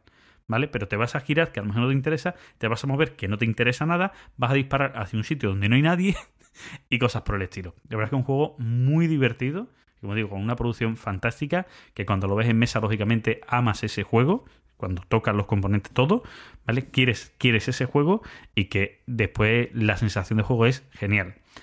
Em, me voy a hacer el, el test. Duración de la partida, dependiendo de los escenarios, suele estar entre media hora y una hora. Duración de la explicación. Es un juego en el que van a ir añadiendo reglas conforme vas avanzando. La parte básica de explicación pues está entre los 10-15 minutos. Grupo dependiente, bueno, es un juego cooperativo, todos los juegos cooperativos son grupos dependientes básicamente porque si el grupo entre ellos no, no hablan, no, no se llevan, no se llevan, mm, no voy a decir bien, eso siempre sería malo en un juego de mesa, llevarse Sí, mal con alguien. Cuando digo que no se dejan llevar por un lado y además no imponen también sus formas por otro, sino que solo juegue uno y estén los otros moviendo, pues entonces no funciona, ¿vale? Eso pasa en todos los cooperativos. Sí, y es que eh, el tema de, de grupo dependiente es, eh, mira, por ejemplo, hablando del de, del de los indios, el de las guerras Apache de, de Ujú. Compass, no es un juego grupo dependiente, es decir, tú puedes jugarlo y puedes estar en silencio. Otra cosa es que lo disfrutes más metiéndote en el papel y hablando y esas cosas, pero yo el grupo dependiente va, o al menos yo lo interpreto por si para disfrutar el juego realmente necesitas que el grupo, el grupo digamos, o que los jugadores se metan ahí. O sea, que neces- necesitan la actitud de, de los jugadores, ¿no? Para que el juego brille. Sí, eso suele más para juegos narrativos y esas cosas son fundamentales. Bueno, un juego, me, ¿no ¿mejora cuántos jugadores? O sea, el juego mola mucho a cuatro. ¿Por qué? Porque es el máximo de, de jugadores que admite y el hecho de que estén los cuatro mechas mola mucho en el juego. Pero funciona también muy bien a dos. Yo me jugué la campaña entera con Sara jugando, jugamos a dos haciendo trampa, pues jugamos a cuatro. O sea, cada uno de nosotros manejaba dos mechas, Sí. ¿vale? Complejidad, bueno, la complejidad va aumentando en el juego, digamos una complejidad media, ¿vale? Y similar a, pues eso ya es más complicado, ¿vale? Un juego de, de mm, programación, básicamente, y de programar las acciones, pero con concepto de programación, de unas rutinas enteras. No sé qué juegos hay similar. Sé que el juego 8-bit, se llama así, este que sacó... Que son varios. Sí, que es una especie de consola retro. Tenía uno de los juegos, creo que es el Come Coco, en el que es similar, ¿vale? Que también vas programando las cosas y esa programación vas a ir cambiando la turno a turno, creo recordar, ¿vale? Pero te el muy... Rally, el Winged Victory, el Winged Victory no, el Wings of War. El, el Robo Rally es parecido y distinto a la par, pero sí, puede ser No, más similar al Robo Rally. Sí, lo digo por la programación. Sí, sí, sí, sí, pero puede sentirse tipo Robo Rally, sí, ¿vale? Pues es el Me vs. Minion, un juego que yo recomiendo muy mucho. Mu- Mucho, mucho no te pregunto por esas basuras que juegas porque no. ¿Qué quieres que te diga yo? No van contigo. Venga, anda, Claro. tira con el siguiente tuyo. Venga, ot- otra novedad. Venga. Dejamos otro poco de silencio, lo que pasa es que esta, esta igual sí suena un poco más, ¿vale? Voy a decir que eh, he probado ya todo lo que me he comprado en ese y este es uno de los tres que más me han gustado. Y se trata del Flotilla. Que por fin me ha llegado. eh, había hecho el pre-order, ¿no? En cuatro dados. eh, llegó más tarde, no tiene eh, nada por culpa de ellos, sino la distribuidora tardó en enviarlo, ¿vale? Estaba pendiente de todo ello. Y ya me he jugado un par de partidillas. Y me encanta el juego, o sea, me parece. Me encanta. ¿De qué va el juego? El juego yo lo defino como Waterworld. La película de, de iba a decir de Keanu Reeves, sí, de Kevin Costner. Ujú. De Jesús. Eh, sí. Estamos en- es, es por, por los años 50, 60 en este caso. Bueno, ha habido un- una hecatombe nuclear y el mundo es- se ha hundido eh, bajo el agua. Pero queda una flotilla, ¿vale? Que es como el atolón de, de la película. Entonces, eh, ¿qué es lo que tiene el juego? El Pues juego te- tiene. ¿Puedo hacer un inciso? Un tuve- inciso. Sí, sí. ¿Vale? Sí. Eh, eh, mm, este tipo de juegos, eh, el rollo este de que, de que el mundo bueno, o sea, está inundado y de que eh, la gente vive en barco, ese tipo, es, es muy típico. Pero me a mí me ha encantado la última película del señor Peter Jackson, que está basada en los libros estos de Máquina de Guerra, creo, una cosa así se llama, eh, en el que son ciudades que se mueven, ciudades que están sobre máquinas que se mueven Sí. sobre tierra. Es decir, a tomar por culo el concepto está inundado. No, lo hacemos con ciudades que se mueven porque me sale de los cojones. y punto. Bueno, mira, pueden ser como islas. Sí, sí, sí, pero moviéndose por sobre tierra. O sea, no se, se mueven sobre agua, se mueven sobre tierra. Es un concepto muy curioso. Pero bueno, dale, dale, perdona. Pero es que me ha hecho. me dice- Sí, sí. es un concepto Nada. mm, que me ha acordado con, con la temática. Eh, pues en este juego, eso, tenemos nuestro atolón, la flotilla, y vamos a empezar siendo, eh, vamos a decir, exploradores, ¿vale? Por decirlo de alguna manera, darle un nombre. Eh, Sixider se llama, eh, le llama el juego. Es decir, vamos a andar con nuestros barquitos, porque empezamos con uno, pero vamos a poder comprando más, ir explorando el mar, el agua, y sumergirnos a ver qué encontramos, ¿vale? Que hay diferentes tipos de recursos, podemos encontrar artefactos, hay radiación, que nos vamos a encontrar, oye, que es una ciudad, ha habido un tema nuclear, pues... Y nos vamos a dedicar un poco a eso hasta que en un momento determinado, si tú quieres, te puedes cambiar de lado y dejas de ser un explorador a ser un habitante de la flotilla. Pasarías a ser un Skysider Ujú. jugando de manera diferente. Ya te da igual el explorar el mar, sino tú lo que quieres es construir dentro de la flotilla. Entonces, eh, la mecánica del juego es un estilo Concordia. ¿Vale? Tú tienes tu mazo de cartas, cada carta hace una acción, tú la juegas, hace la acción, va al siguiente. Juega, eh, eh, juega su carta, hace la acción, va al siguiente. A ese respecto es muy sencillo. Las reglas se entienden rápido. O sea, digamos, la verdad que quizá me costó un poco acabar de, ente- de entender las reglas, pero el momento que empiezas a jugar, en dos segundos ya estás ya estás eh, metido metido en dinámica y me gusta me gusta mucho el hecho de que esté las dos caras por decir sí las dos caras tanto el Six-Sider como el Sky-Sider eh, cómo se combinan entre ellas porque por ejemplo en el, en el mercado el, el Six-Sider vende recursos y baja el precio y el Skysider los compra y sube el precio. Uno eh, mejora el radar de la flotilla. Eso hace que las excavaciones de los exploradores eh, sean mejores. Está muy bien metido. Y puedes estar toda la partida como, como Sixider, es decir, explorando y ganar. No, Sí, que no- es, no- no te eh, obliga el juego a pasar al otro lado en algún punto, ¿no? Exacto. Ese, eh, lo comparaban en algún caso eh, con el Siena. ¿vale? Un juego ya que ya tiene su tiempo. Creo que es Paolo Mori. Es, eh, bueno, es un juego anterior al de Bulgaria y Elocuentia. Que también tenía eso. Tú pasabas, teníamos, tenías como tres estatus. Pero para ganar tenías que llegar al último. Que eso Paolo Mori en el de Bulgaria Elocuente ya lo mejoró y no tenías por qué llegar al último. Te costaba la victoria, es decir, era más difícil si no llegabas al último, pero te podías quedar antes. O en otros juegos estilo el Merchants and Marauders, que realmente mm, acaba siendo un pirata y asaltando. Ujú. Digamos, aquí el cómo está metido eh, me parece que está muy bien. El cómo se compenetran en acciones tontas de- del juego y que tengas opciones sin necesidad de cambiar. Eh, por supuesto, una vez que te metes en la flotilla a construir ya no puedes volver a explorar. Has hundido Sí. tus barcos, ¿vale? Una vez que haces el Haces cambio como no, no hay vuelta atrás. Exacto, ahí tienes que decidirlo. Eh, cuanto más tarde, eh, menos dinero vas a recibir por tus barcos, porque bueno, ya, ya no interesan tanto. Y bueno, ahí está. Ahí está la cosa, ¿no? Sí que hay una cosa. eh, vamos, en absoluto hace que me guste menos el juego. Pero sí que esperaba algo más de interacción en el juego a la hora de colocar las losetas, por ejemplo. Porque, bueno, recomiendo que se vea alguna foto, pero bueno, se empieza con una flotilla y tú vas poniendo losetas que salen de, un, de una bolsa y se van poniendo en, el, en, el- en el- en la mesa.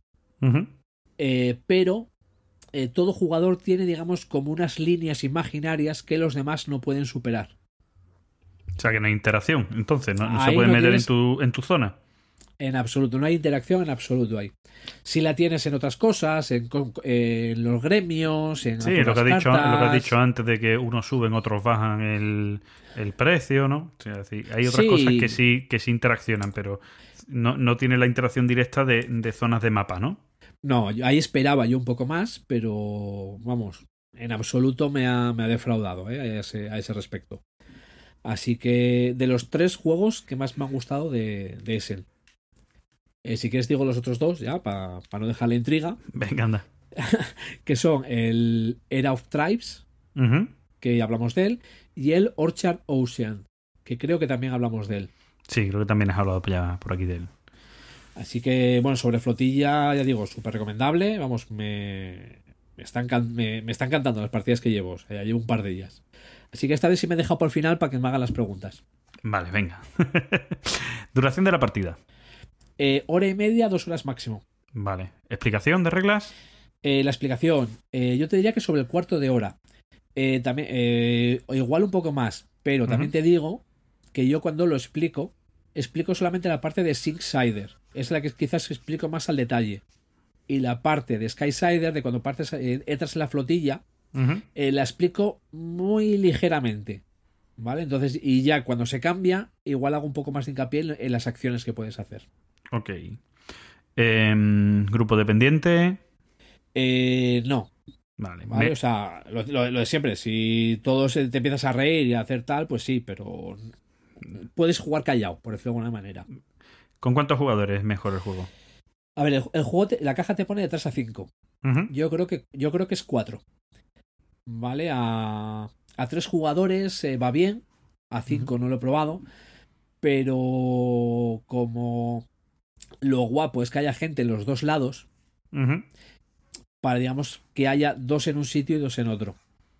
Que puede que acaben los cuatro en el mismo, ¿vale? O Sí, sea, sí, o tres y uno.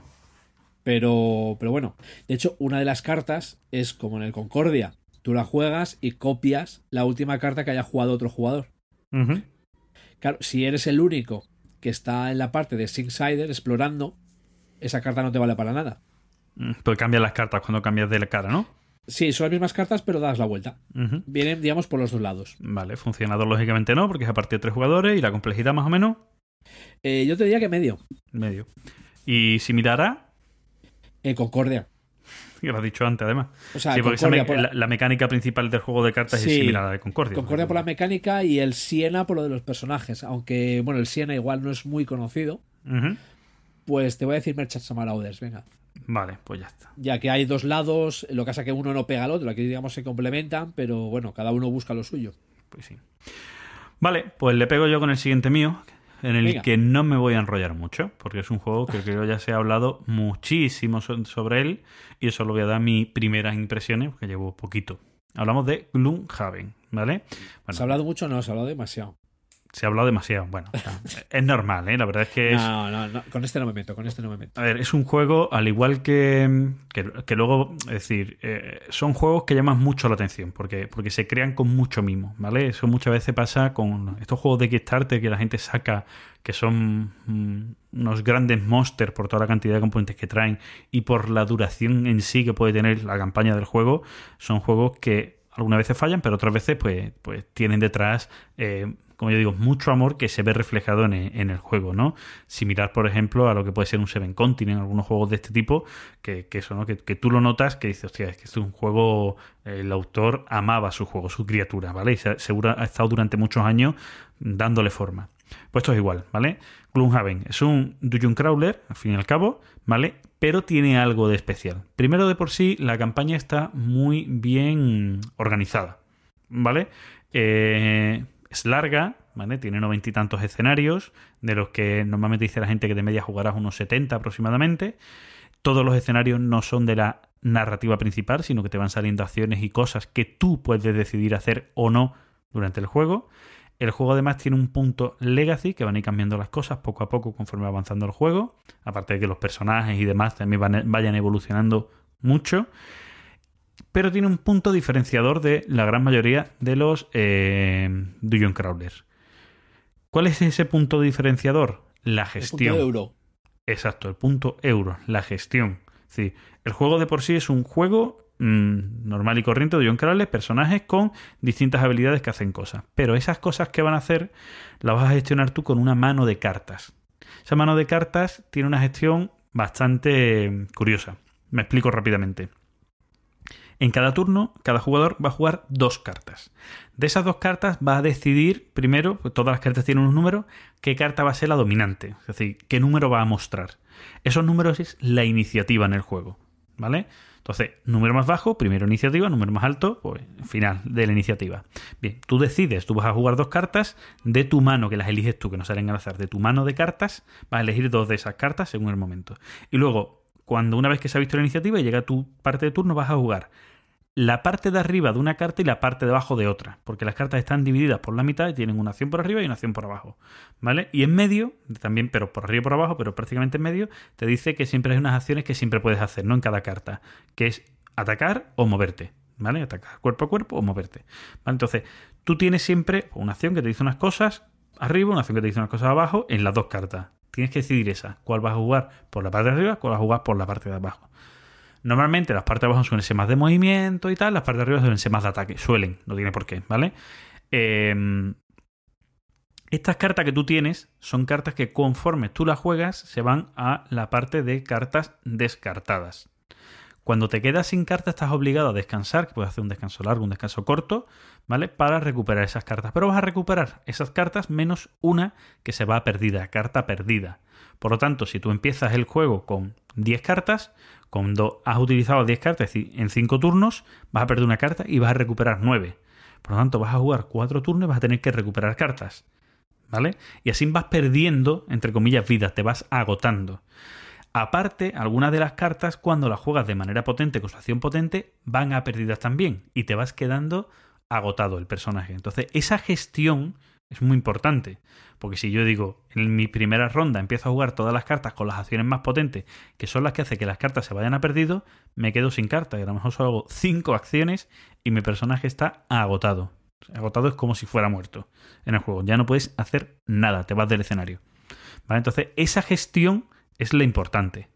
Y esa gestión es lo que le da un sabor distinto al juego por muchas razones. Uno, la sinergia que se crea una carta con otra, la forma de jugar en el momento, eh, jugar las cartas de manera de, por, no voy a, ponerme en primera línea de la batalla, voy a estar por atrás retirados para disparar de lejos, para ir curando a los demás. O sea, te dan muchas acciones, muchas opciones. Cada personaje además es un mundo. Hay personajes que solo tienen pues, no sé, 8 cartas, otros que tienen 12, que tienen menos puntos de vida, más fuerza, ¿no? Lo típico de los personajes. Pero aquí, un personaje que tenga pocas cartas es un personaje que hay que saber jugarlo muy bien, porque como te digo, vas a tener menos vida, menos rondas de vida.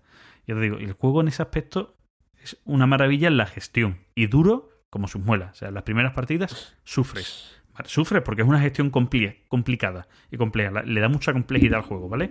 Luego el juego además tiene unas cosas muy curiosas. Cuando tú vas de un punto a otro del mapa para los distintos escenarios, distintas misiones, tienes un mazo de cartas que son los eventos de camino. Que te pueden pasar cosas que te plantea situaciones para que el grupo elija cómo la resuelve. Si la resolución A o la resolución B. Y dependiendo de lo que elijas, te van a pasar unas cosas u otras. Pero cuando vas a la ciudad de Gloomhaven, que es donde vuelves a ir a una tienda a comprar, puedes donar, dinero a la iglesia de Gloomhaven que te da una bonificación de cartas. eh, puedes, bueno, pues como te digo, comprar, vender material que hayas encontrado, cotas de malla, tus historias. Es donde también puedes subir de nivel. Pues allí en la ciudad también tienes eventos de ciudad, cosas que te pasan en la ciudad. Que si en la taberna te has emborrachado también tiene una pelea, lo que sea. Y también tienes decisiones que tomar. Esas decisiones son, están, están guays, una cuestión curiosa del juego, ¿vale? Luego el juego tiene también un punto, eh, es colaborativo, pero con un punto de vista un poco egoísta. No es el típico juego que acabáis el escenario, en el escenario habéis encontrado dinero, que yo he cogido dos monedas, tú tres, yo cuatro, y luego se reparte. No, no. Lo que coges tú es para ti. No lo puedes compartir con el grupo. ¿Vale? Entonces, o sea, tú has matado a uno y has sortado monedas, pues yo y las cojo. Y este tipo de historia. Entonces, lo que hace que en el, que, que en el grupo pueda haber fricciones. ¿Vale? A la hora de, de jugar, de moverse. Y cabrones, no hagáis que yo mate y vosotros cogáis las monedas porque no dejo de matar. ¿Vale? Aparte, en cada, cada vez que empiezo. Dime, dime. ¿No te puedes, dar, ¿No te puedes pasar dinero? No, no, no, no puedes. Anda, mira. Claro, claro. cabrones. Sí, claro. Entonces, el que lo coge Esa se lo parte me lleva. gusta. El que lo coge se lo lleva. Pero hay más. Em, eh, se me va lo que iba a decir ya. Em, aparte, hay unas cartas, ¿vale? Que cada personaje, cuando empieza en el juego, bueno, tú en el juego puedes cambiar de personaje cuando quieras, ¿vale? Pero empieza con un personaje y cada personaje que empieza, ¿vale? Le dan una carta de misión personal. Hay algo personalmente que tiene que hacer el personaje que los demás no pueden saber. ¿Vale? Que cuando lo cumplas, que pueden ser 5, 6, 7 escenarios, pasará algo. ¿Vale? Pero además en cada escenario hay una carta de misión de batalla. ¿Vale? Objetivo de batalla, misión de batalla, no me acuerdo cómo es el nombre. Que lo mismo, que te dice algo. Yo, por ejemplo, el otro día jugando, yo tenía, mi misión era no coger nada de dinero. Y me daba una bonificación bastante curiosa en cuanto a subir niveles, ¿vale? De mi personaje. Entonces, yo no quería coger dinero, ¿vale? Entonces, tenía una, una acción muy óptima en el que si yo me ponía en un, en un hexágono de- del tablero, hacía una cosa que podía hacer bastante daño, y me dice hexágono, hago bastante daño, y me dice alguien, no, no, espérate, perdona, que ahí había un, un, muñeco antes que sortea una moneda. Digo, ah, pues entonces no hago esa acción. Que yo, como no voy a hacer es que no quiero coger la moneda. Y yo, no me jodas. Y no vas a matar a nadie, yo te, por no coger monedas por tu objetivo, no vas a matar a la gente, digo, no, lo intenta matar de otra manera, pero así no. O sea, una parte un poco cabrona en el juego que te hace pensar esas cosas, ¿no? Es decir, pienso en el grupo, pero pensando en mí. Pero. Pensando en mí. Hay que entenderlo, somos mercenarios de la época. ¿Sabes? Entonces los mercenarios de la época harían ese tipo de cosas. Sí, sí, sí, yo voy con vosotros, pero me interesa hacerlo así, no me jodas. ¿eh? Yo lo hago así porque es como me interesa a mí. Entonces está guay. Todo ese concepto del juego está, está bastante, bastante guay. Y, y ya te digo, el juego la verdad es que es un juego que merece mucho la pena porque es un juego con mucha duración. ¿Vale? Yo, por ejemplo, como te digo, yo sí soy muy aficionado a los juegos cooperativos, como tú bien sabes, juegos de campaña, me gustan muchos. Y yo juego a los Pandemic Legacy y los Pandemic Legacy como máximo vas a jugar a cada temporada 24 partidas. Aquí vamos a jugar setenta y tantas. Pandemic Legacy vale 60 y tantos euros, esto vale 140, 130, dependiendo de cuánto lo hayas comprado, 150 es el PvP recomendado. 130 Sí, eso- euros, tal. Pues Eso, para otro trending topic, lo de amortizar los juegos. Sí, bueno, eso lo podemos hablar. Pero digo que, que, que no te está. Que dice tú, cuando tú te planteas un juego que de base son 150 euros más el descuento que puedas conseguir, dices tú, hostia, pero no, es que le voy a dar más del triple Claro. de partidas de las que le he dado a un Pandemic Legacy, con el que he disfrutado mucho, me merece la pena. ¿Me entiendes o no? Y, y el juego, la primera partida fue un poco más rara en el grupo, porque ya te digo que esa gestión de la mano cuesta. Cuesta bastante. Pero ya a partir de la segunda partida ya mola. Te digo, se, se hace largo. Voy a hacer el. Voy a hacer el test.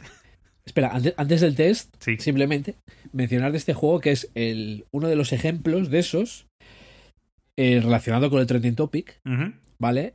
En plan de, es un juego que mm, ni me interesa, ni me llama, ni creo que juegue en la vida. Y eso no es malo, no quiere decir ni que el juego sea malo ni nada. Pero, pero es que está claro que no es No tu es tipo, de, juego. juego. Eso está claro, ¿vale? ¿Por qué? No te- vamos a empezar porque no te gustan los cooperativos. Juego cooperativo. Malo. O sea, no, no voy a decir que es una puta mierda. Lo trolearé todo lo que tú quieras, eso sí, pero no voy a decir que es una puta mierda. Vale. An- antes del test. Antes lo decía, con la explicación un poco del juego, puntos en contra del juego, ¿vale? Eh, decía, además lo, lo- lo he contado antes, lo voy a contar un poco más pormenorizado, ¿vale? La gestión de mano de tus cartas es súper importante, ¿vale? Hasta el punto de que te puedes mm, agotar el personaje muy rápido si no gestionas bien esa mano. Cuando estás ante una situación jodida en el escenario, con muchos enemigos, lo que sea, y tú quieres gastar cartas de las potentes, que además usándolas las pierdes, que es perder mucha vida, ¿vale? Hay una cosa en el juego que es, tú tienes unas cartas de bonificadores, ¿vale? Que de base en el juego pues son unos cuantos de cero, unos cuantos de más uno, unos cuantos de menos uno, un por dos y un nulo, ¿vale? Eh, esas cartas, ese mazo, que lo lleva cada jugador, va a ir cambiando. Entonces, cuando tú haces todas tus acciones, tú dices, bueno, yo ataco con ataque 5, más este bonificador que me da un más 1, más, más esta arma que llevo que me da otro más 1, ¿vale? Y ahora tengo que sacar esa carta que me va a modificar el ataque que yo hago. Pues estoy atacando con 7, ¿vale? Con 7 a 3 enemigos distintos, a 3 objetivos distintos. Y saco la carta y me sale un nulo. Y yo estoy perdiendo ahí dos cartas distintas para los bonificadores, para el ataque y demás. Y me sale un nulo, tío. Y te lo juro que eso jode un montón. Y habrá gente que eso le eche mucho para atrás, porque digo que esa parte de azar del juego jode, jode mucho, ¿vale? Sobre todo al inicio. Pero es un concepto curioso del juego. El autor de este juego quería replicar mucho el juego de rol. Y he comentado antes que esto sería el concepto pifia, ¿vale? Que le mete esa parte de azar, concepto pifia del juego, o el, el concepto, mm, ¿cómo se dice? Eh, éxito crítico, un crítico, con el por dos y tal. Ese macito de cartas de bonificación es una cosa que tú vas a ir modificando conforme vas avanzando con el personaje. Que además vas a tomar decisiones. Me quito las cartas de menos uno, me quito un menos dos y meto esta, simplemente anulo esta, eh, me voy a, dar, a donar dinero a la iglesia para tener más cartas de por dos, ¿sabes? Tiene distintas cosas en el juego que, te hacen ir modificando a tu personaje y modificando eso. Y conforme vas subiendo los niveles, además también van a entrar más cartas en tu mano, que de las 12 cartas que digo, o 10 cartas que tu personaje puede llevar, tú a lo mejor llegas a, llegas a tener según los niveles 14, 16 o 20 cartas, que tú vas a elegir 10, que es con las que vas a jugar. Pues tiene también esa decisión de qué cartas llevar según qué escenario, etcétera, etcétera. Te digo el juego es bastante curioso en ese aspecto. Puede tener las pegas que te estoy diciendo, esa gestión de mano y ese azar, pero creo que es matizable y controlable. Tiro el test. ¿Ficha? Venga.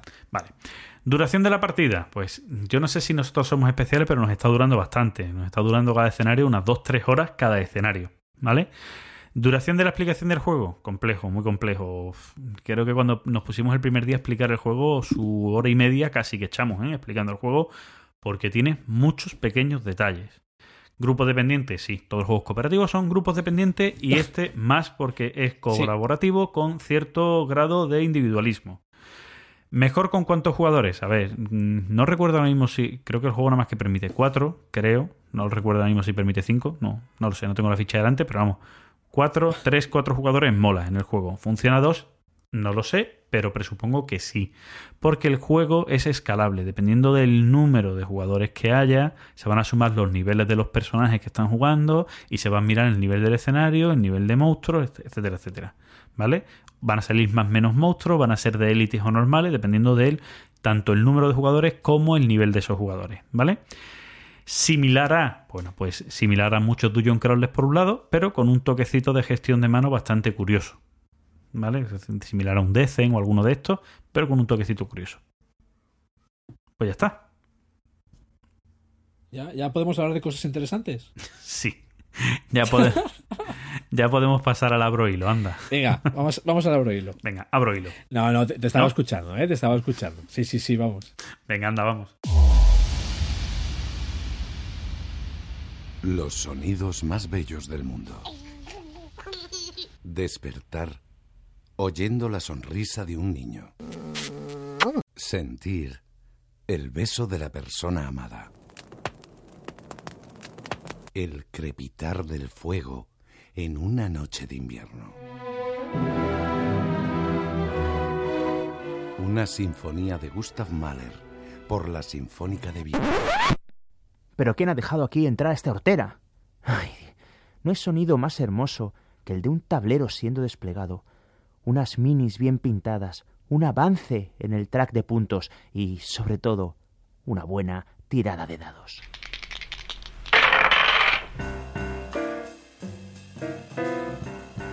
Jugando con Dados, el podcast de juegos de mesa del Club Dados.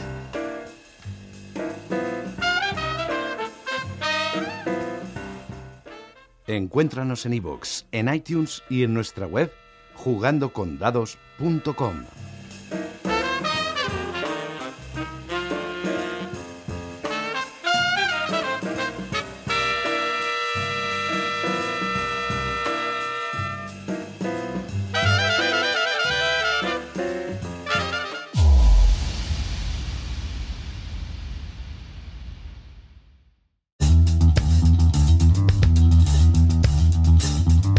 Abro hilo. Abro hilo. Abro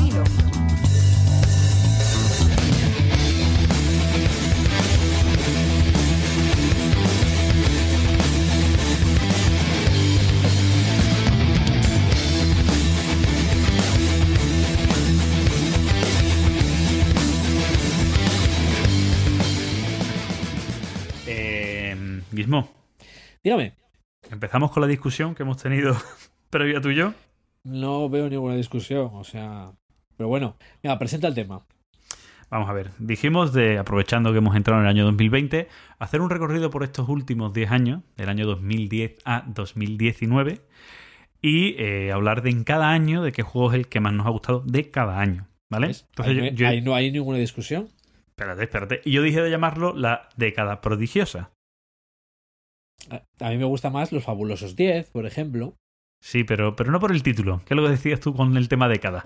porque la década empieza en el 11. ¿Según quién? Y ahí estamos. Sea, ahí es donde vino la discusión, ¿vale? Claro, lo que pasa es que eh, tú me sacas la ISO 8601 y, Claro. la ISO, y la ISO 8601 no dice nada al respecto.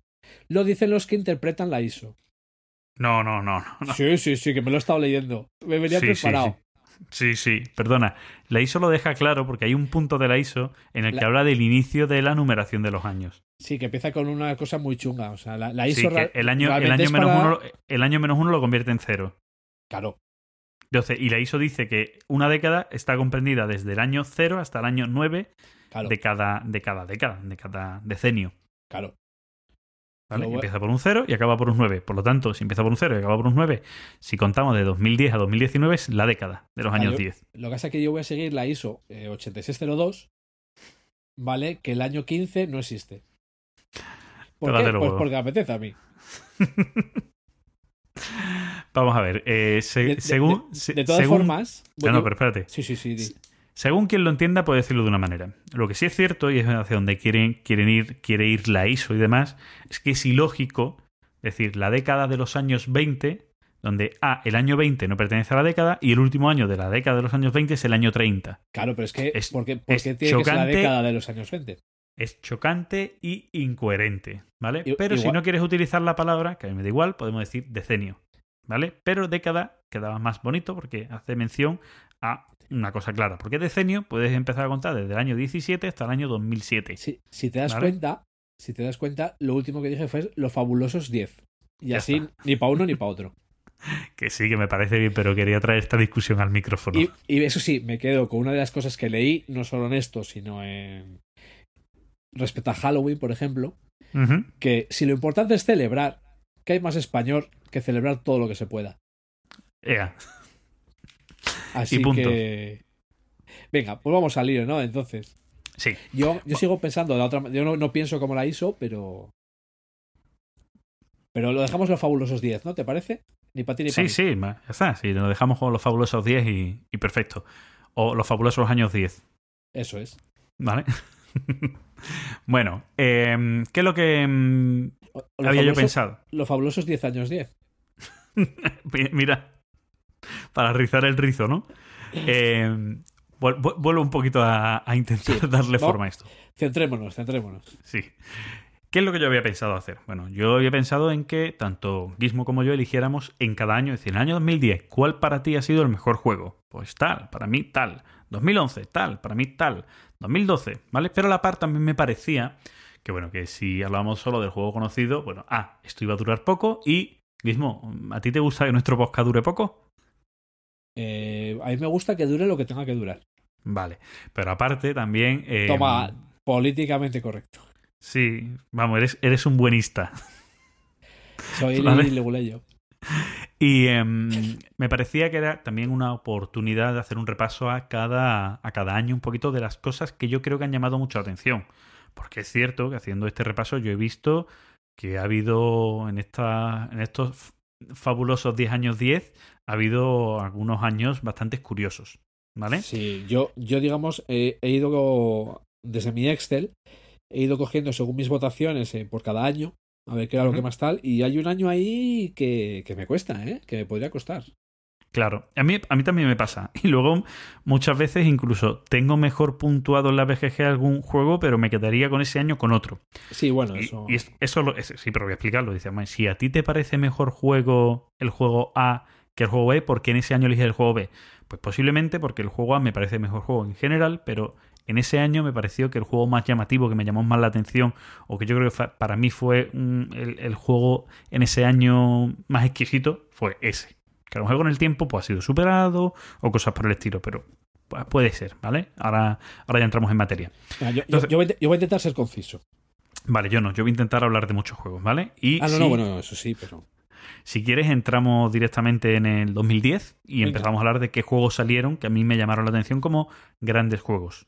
Yo voy a abrir mi lista de paso. Venga, vale. Bueno, pues empiezo yo.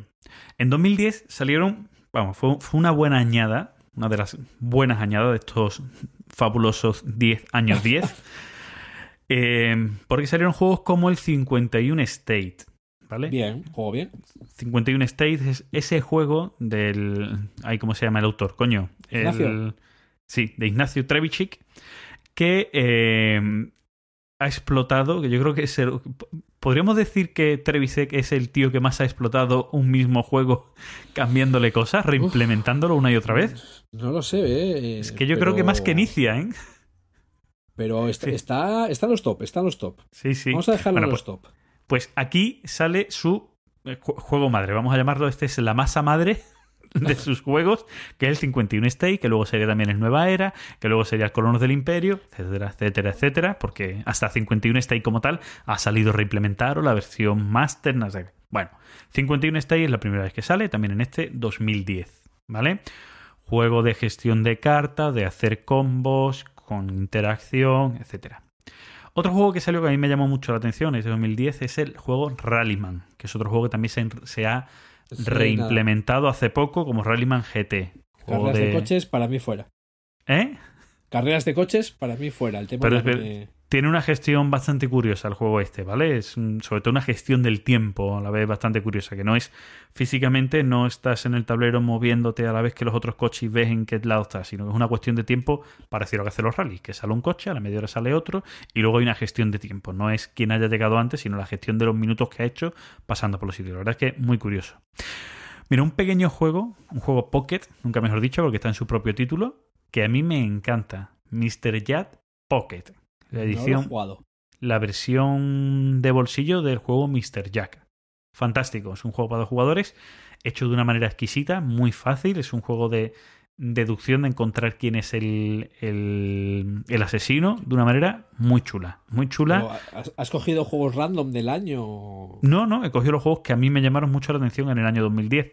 Lo digo porque estaba esperando hablar de alguno o algo así, algún juego. Ya no te preocupes que llegarán, que te los estoy dejando el, ahí, ¿vale? El, el 50 First me gustó mucho, ¿eh?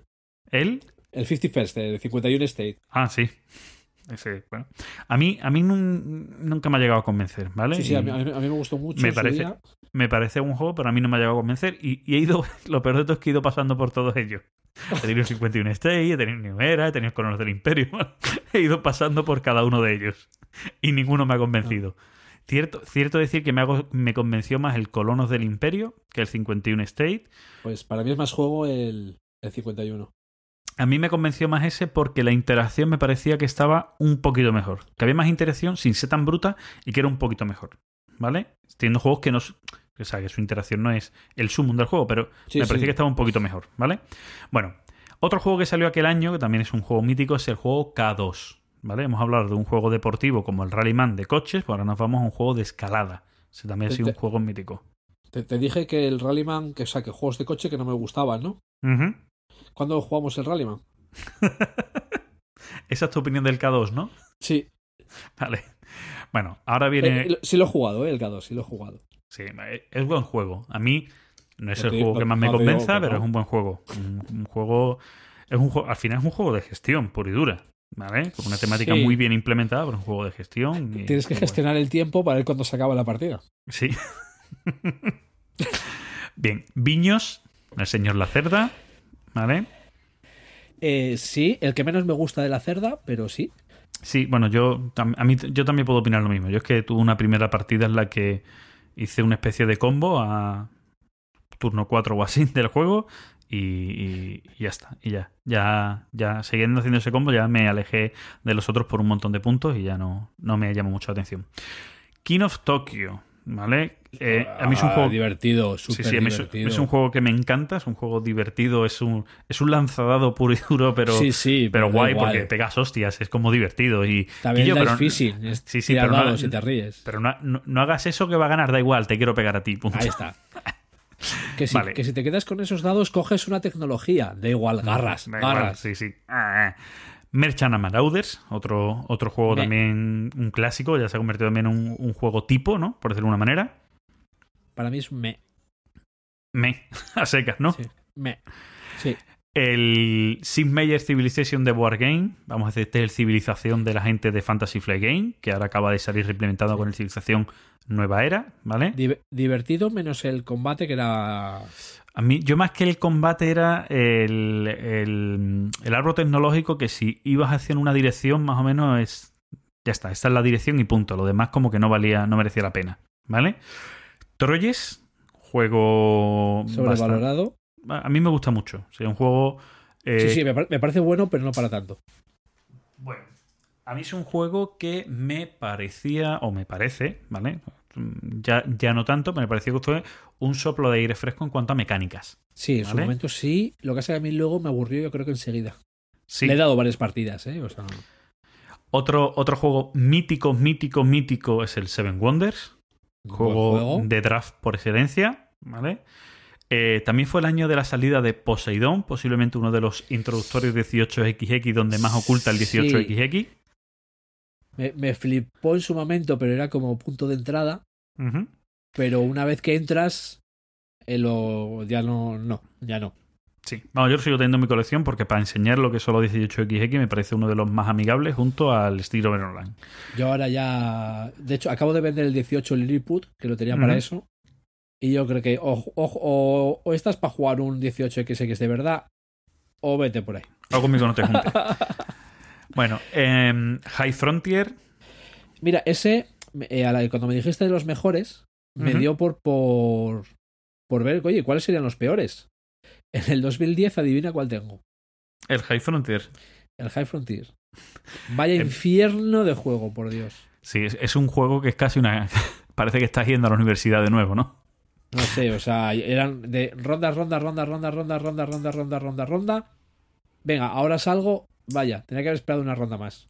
Bueno, a mí, a mí sí me parece que es un gran juego. Es, eh, este para mí sería lo que sería un juego temático de verdad. No juego te temático porque tiene miniaturas, no, no. Juego Sí. temático de verdad, porque te tienes que meter en el tema muy sí. mucho. Si te gusta el espacio y te gusta vivir esa experiencia, me parece perfecto.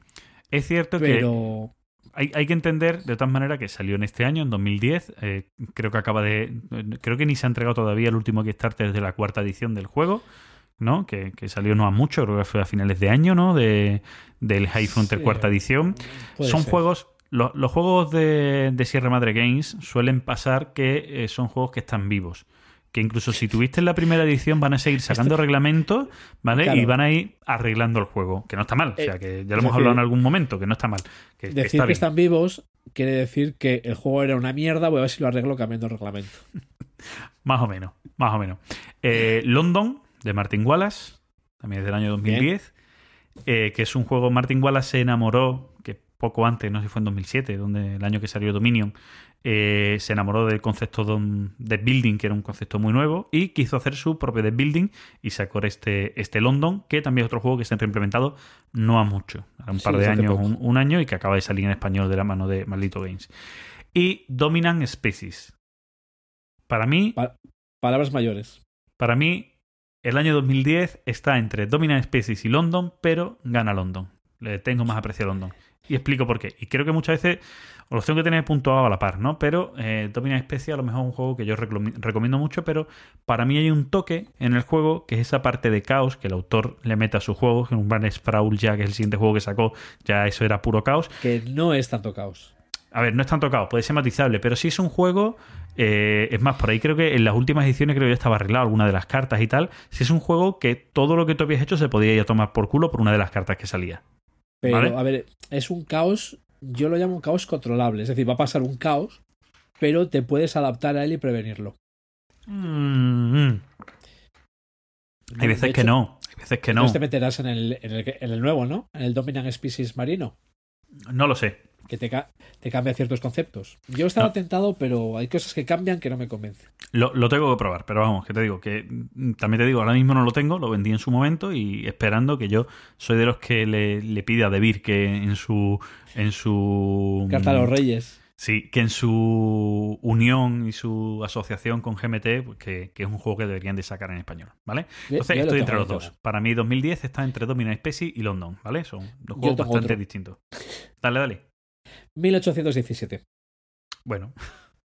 O sea, sí, pero yo te digo, mm, es de ese año, Sí, sí, de 2010. de 2010, cuando se edita por primera vez, ¿no? Eso es. Vale, no, no lo tenía Claro. claro porque como he visto archivos que no me venía la fecha de Print and Play, ¿vale? Que creo que eran anteriores a que el juego se publicara. Según lo la tenía BGG, claro. pone 2010. Sí, sí. Perfecto. Que es, para mí, de mis mil, de los de mis 18 XX favorito. Guay. El otro día sufría, sufría el señor Paco Burni en su programa de Por Your porque alguien en los comentarios decía, ¿por qué decir 18XX y no 1800? También. Porque hecho, se- esto- no, no, porque esto- se llaman así, es que es 18XX, no, dieci- no 1800, 00, no, no, es que es 18XX, que se llama así, por eso se le el- dice así. El 1800 es un juego.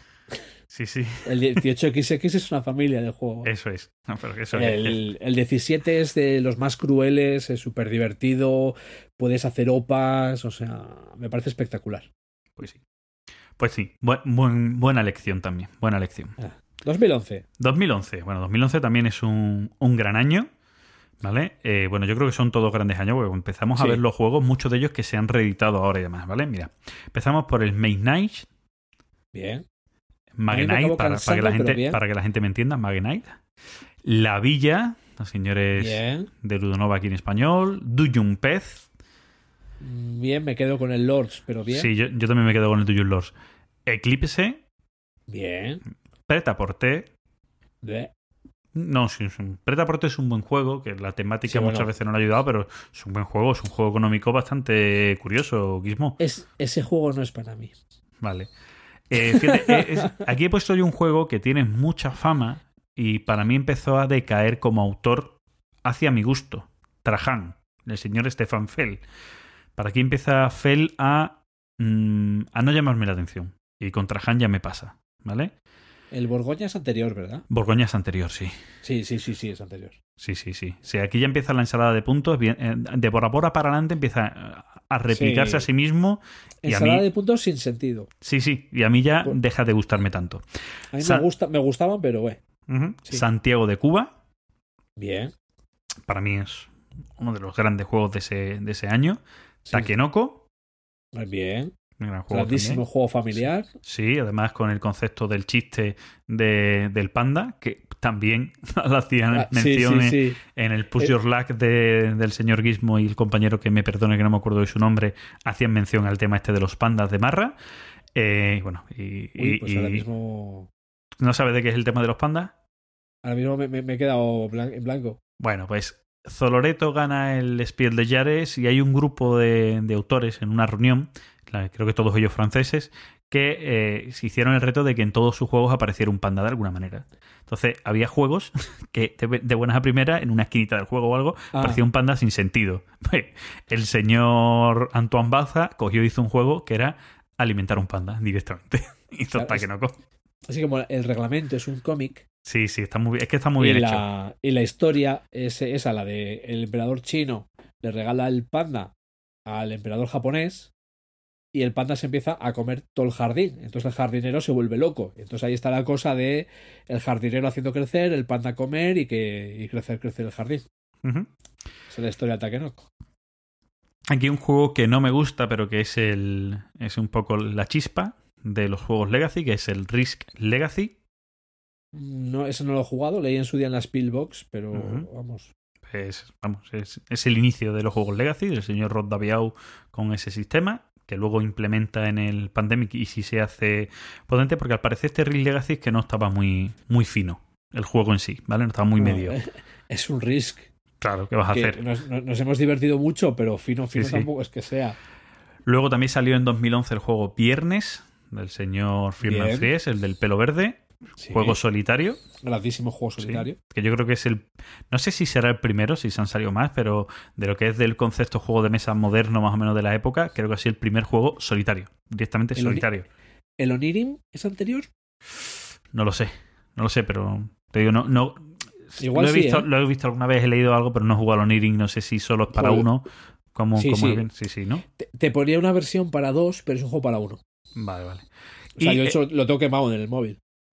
Y el Kingdom Builder del señor Donald X Bacarino, que para Buen mí es el juego también. para mí es el mejor juego de Donald X Bacarino, no es, no es el Dominion, ¿vale? Aunque inventa la mecánica del, del building en el Dominion. Eh, yo en este 2011 eh, me mi pelea es entre Santiago de Cuba y Kingdom Builder, la verdad, fíjate, fíjate dónde me muevo. Santiago Cuba me parece un euro precioso, simple, donde explicar la gestión de recursos con mucha rejugabilidad y tal, pero creo que me quedo con Kingdom Builder porque me parece un excelente juego, o sea, es Ya fantástico. sabes que yo tengo otro, ¿no? Venga, Democracy Under Siege, claro. sí.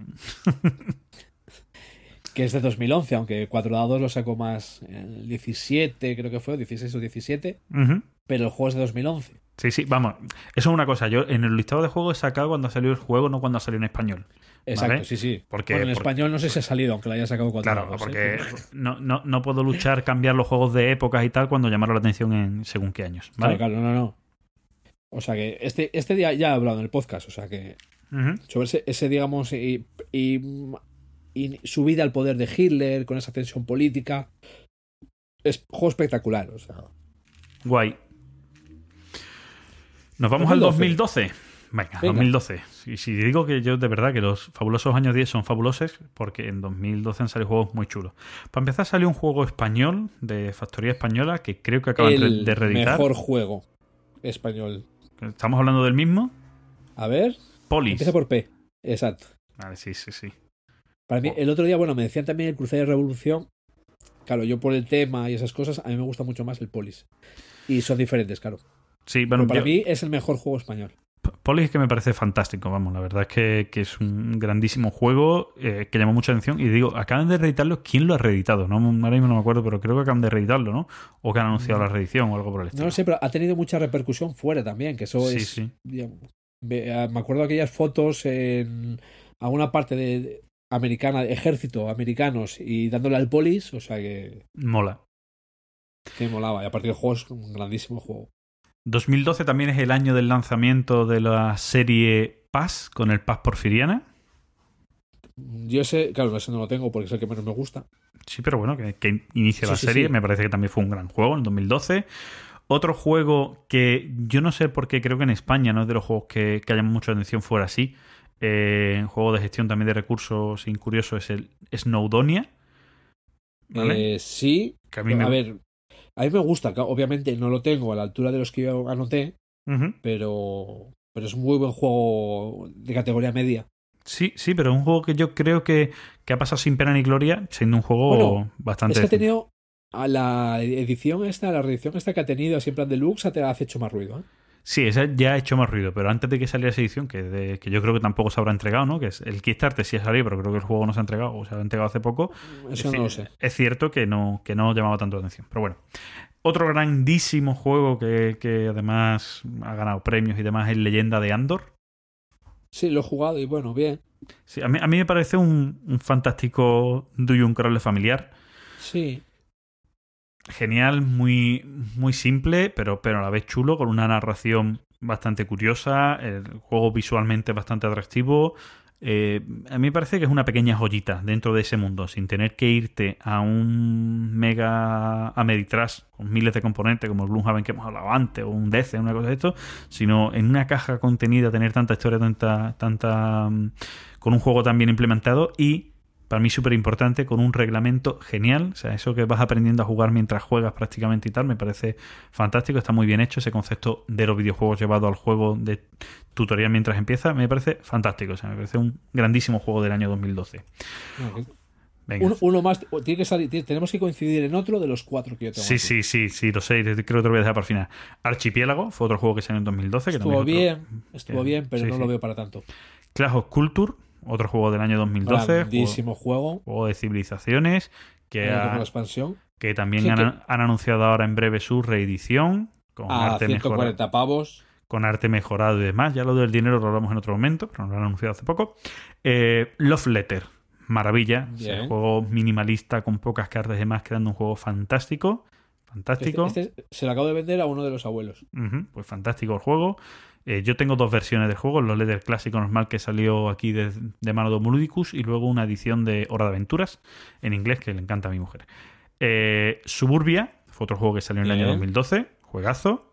El Kenneth también salió en 2012. Ese, ese sí que no lo he jugado. Otro, otro gran juego de 2012 que sigue todavía coleando a día de hoy, siendo un gran juego. Keyflower. Keyflower fue un juego Para que llam- se, se me deshinchó. Sí, eso es, te iba a decir. Yo lo tengo todavía en la colección porque es cierto que es un juego que hasta 6 mola, que el sistema de subasta me gusta, pero es un juego muy grupo dependiente. Los juegos de subasta Y- suelen serlo y es cierto que con cuidadito. Tiene, por ejemplo, el mismo problema que en el Betia, otro juego que me gusta mucho. Que es que puedes hacer cosas en los tableros de los demás, pero para poder ver el tablero de los demás necesitas unos prismáticos. Sí. Sí, sobre todo cuando empiezan a ver cada vez más, más losetas en el Claro. tablero. Entonces, eso es, sí, está muy bien la mecánica, pero Difícil de implementarlo para que sea fácil de jugar. sí, También salió Robinson Crusoe. ese, no, ya- ese juego no es para mí. A, mí es un juego que me llamó mucho la atención en su no lo he momento. jugado, ¿eh? Yo sí, que me llamó mucho la atención en su momento, que empecé, que empezamos a jugarlo y se me desinfló. Pero sigue, a mí personalmente, pero sigue siendo un juego que la gente sigue encumbrando, por lo tanto algo tendrá. Aquí viene uno de los grandes juegos que, que la pareja de italianos los hace famosos y de hoy son de los autores también más cotizados. Zolkin, Zolkin, Simoni Luciani y Daniel Tazzini. Que lo acabo de vender. Eh, a mí me parece una, una auténtica joyita también de juego, Sí, sí. muy curioso. Ver, he, sacado unos 87 juegos a la venta, o sea, Sí, no es normal, vamos. Es un, es un juego, el Zolkin es un juego de los que te hace pensar físicamente por verlo, porque otros juegos en los que piensas a varios turnos vista. No, no, no, es que aquí vas a poner un muñequito para perderlo durante tres turnos sí. y tienes que verlo, ¿vale? Y me gusta más con la expansión, porque le das Sí. el toque. pri- primero, el toque asimétrico. Y luego las profecías, que esa es otra, otra forma de puntuar que está muy bien. Em, ¿Te parece a ti, aprovecho ya cuando estamos hablando de 2012 y hablamos de Tolkien, ¿te parece a ti que estos dos autores, eh, Simone Luciani y Daniele Tazzini, eh, cogen un poco el relevo de, de Stefan Fell? No lo sé, porque es que, es que ahora mismo no sé cuáles han hecho ellos dos juntos, porque como se andan mezclando. Da, da igual, da igual, aunque ellos juntos han hecho ese no. Tolkien y algunos más. Pero da igual, Lo- luego cuando cada uno lo ha hecho por su lado, hay, hay juegos que a mí me siguen recordando mucho al concepto de los juegos de Stefan Fell. Sí, pero igual un poco más hilados. Sí, a, a lo mejor un poco más hilado. O sea, digamos que es la ensalada de puntos, pero buena. La buena, la que puede hacer puntos por muchas vías distintas, pero buena. No, Al- que, ali- todo alineada. sí, no que todo valga porque sí, sino que Sí, vo- voy a mear, tres puntos de victoria. eso es. También fue el año del lanzamiento de Terra Mística, que otro de los Bien. grandes juegos, reimplementado en Gaia Project, pero vamos, Me gustó más Gaia, pero me Sí, a mí, a mí- dos. a mí también me gusta Gaia. Y también fue el Hoy- año del Hoy lanzamiento. estoy haciendo amigos, ¿eh? Sí. También fue el año del lanzamiento de, de Great Zimbabwe, porque Splotter no puede no estar presente en un episodio de Conexión Lúdica. Y lo estará más, y lo estará Sí, más. sí, lo estará más. Hay más, hay más lanzamientos. Mira, yo, yo te voy a decir dos nombres, aparte de Zimbabue. Venga, dime. Y ahora de, y de los que has yo. dicho tú. El CO2, CO2, sí, cierto. para mí es el mejor juego de la cerda. Pero yo no he probado la nueva versión. Yo, yo solo he jugado la antigua, ¿eh? Sí, sí, Yo yo solo he jugado la antigua. tengo la antigua, pero Es no. el juego más, más sencillo de reglas, muy intuitivo y con más interacción. Bueno, yo, yo siendo de, del Señor de la Cerda, yo no sé si me quedo con Kanban más que con, con, Yo- con este. Pero son los dos ahí que tengo en la línea de los juegos que más me gustan de la Cerda. Y el otro es el Ground Floor. Sí, Una maravilla de juego económico. Sí, sí, sí. Yo no sé con cuál te quedas tú de, de ese año, pero yo Pues- personalmente me quedo con las leyendas de Andor. Yo quizá le tengo dada más nota al Zimbabue, pero me voy a quedar con el Polis. Sí, vamos, yo, creo que también le tengo da- dada más nota al Zimbabue, es Exploter y tal, pero creo que como juego que quiero tener ahí para el día de mañana enseñárselo a mis hijos o una campaña con mis hijos, leyendas de Andor. La verdad es que Yo es me- un- Yo, entre el Polis y. Me quedo con el Polis, venga. Vale. Pues 2013. Venga. Eh, 2013 también viene bien cargadito, ¿vale? Incluso Venga. con algún juego que parece de civilizaciones y no lo es. Eh, Ahí lo tengo anotado. sí, lo sé. Es el año de Concordia, juego que tú acabas de hacer Bien. mención hablando del, del Flotilla. Es el año del lanzamiento de Caverna, el señor Rosenberg que sigue reimplementando A- a- su propio Agrícola- juego. Agrícola Bis. Que yo me sigo quedando de, de su juego, fíjate que me sigo quedando con todos los juegos que son de la familia agrícola, me sigo quedando con agrícola, así que Por supuesto. es el año del Russian Railroads, un euro fantástico, Grandísimo juego. grandísimo juego. Es el año del Nation, ¿vale? Grandísimo juego. Otro gran euro de los que llamó la atención en su día, yo creo que el día de hoy, creo que es porque está descatalogado, pasa sin pena y gloria, es el Lewis and Clark. No me. Cansino. A mí, a mí sí me gusta. Un- Me parece un- cansino. Rococó es el año del lanzamiento de Rococó, no la nueva edición que va a salir ahora por 140 o 150 pavos, no, no, no, la edición antigua del Rococó, grandísimo no juego. ju- no lo he jugado. Es el año del Glass Road, también otro juego, Tampoco. otro de los juegos del señor mm, Rosenberg, que a mí me gusta más incluso el Caverna. También es el año del Bruseles 1893. Eso es un gran juego, que acaba de salir además el juego de cartas sobre este, con esta misma temática. Ju- Jugué una partida online y no me enteré. Pero. no- o sea que no voy a decir nada. Sabor, por- por decir algo, sabor a juegos tipo Gran Hotel y tal, juegos de, de ese corte. También fue el año del juego Madeira. Grandísimo juego. Ahora voy a decir un juego que ha sido criticado hasta la muerte, que a mí me divierte mucho, que es el Quantum. No lo he jugado. Es un juego. La gente lo critica mucho. Es un juego. Es cierto que es un juego que la portada te engaña luego a los componentes que trae dentro. Un juego con zonas cuadrícula donde tú vas moviendo dados y los dados se van atacando. Son naves que depende del resultado, pues tienes más o menos potencia, etcétera. Pero a mí me gustó mucho. Tascalar, otro de los juegos de. No me dio más. A mí, mi Tascalar en su inicio me gustó mucho, pero se me desinfló luego con el tiempo. Concept, el año del lanzamiento de Concept. Mm, No lo llega a jugar. Bueno, yo, Concept tiene un problema. Es una gran idea muy mal implementada en cuanto a reglas. ¿Vale? Es decir, lo que es el juego, si le quitamos reglas, si da igual quién gane, lo que es el juego de descubrir la forma de hacer, de definir cosas con tal y como está implementado el juego, los conceptos que tiene el juego para, para tú intentar que la gente adivine, está guay. Problema, que en reglas no, vamos, no, las, las reglas estaban mal, no estaban, no estaban acabadas, no estaban hechas. ¿Vale? Entonces era un poco raro, pero vamos, lo- después te lo pasabas bien jugándolo, ¿vale? Eh, la era del carbón es en no sé qué, no sé cuántos Mm. años, ¿vale? Sí, me quedó la curiosidad de llegar a probarlo y luego ya se pasó el momento. A mí sí es un juego que me gustó mucho, una Sí, sí, gestión, lo más de, seguro que. gestión de trabajadores bastante curiosa, la forma de, de jugarlo y tal. Eh, a Study in Emerald, la primera edición del señor Wallace. Este... ¿Quieres que, quieres que diga algo? Sí, puede decir que es un juego muy caro porque como ya está agotado eh, y se sacó la segunda edición, pues se paga auténtico Pues mira. oro por el juego. Venga, voy a decir que es una caja muy cara. Vale. Blue Prince. No sé si te tiene que No, gustar, que sí. Eso no llega a probarlo. ¿No has llegado a probarlo? Es el juego de las No construcciones con dados. Ese está bastante curioso. Machicoro. ¿Vale? El juego Machicoro. Eh, También reimplementado, reimplementado de manera legacy eh, con el señor Rod Daviau. Y, Pasó por mis manos, pero no llega a jugarlo. y el Patch History. Grandísimo juego. Que a mí no me gusta nada. Me dejó muy frío. Pero no va a ser el que elija de este año. Venga, ¿qué más tienes tú por ahí? Yo tengo el Wildcatters, Ujú. eh, aunque la edición es el año en que sale, pero la edición de este año, el que sale en este año, luego tuvo cambio de reglas. Y la regla buena, por decirlo de alguna manera, es la posterior. Ujú. Pero bueno, el juego es de este año. Y el otro 18XX que está a la par del 17, el de 1862. Mm. Obviamente me voy a quedar con el 1862, con el 1862, porque es otro 18XX que me encanta, tiene buen mercado de valores y tiene mucha pelea en el tablero. Tiene mucha pelea en el tablero, puedes dejar a compañías sin que salgan porque les tapas las estaciones, que eso no muchos lo tienen. Eh, cada- hay tres tipos de trenes, o sea, tiene, tiene mucho, tablero pequeñito, obviamente, junto con el 17 son de los largos, ¿vale? Estamos hablando de 5 o 6 horas de partida. Pero ahí lo tengo entre mis favoritos. Pues yo me quedo con, del año 2013 me quedo con el Russian Railroad. La verdad es que es un euro que, que me gusta mucho, muchísimo, mucho, muchísimo. Que incluso ahora estoy jugando online, que hace tiempo que no me ponía a jugarlo, ahora estoy jugando online con unos amigos aquí de mi asociación.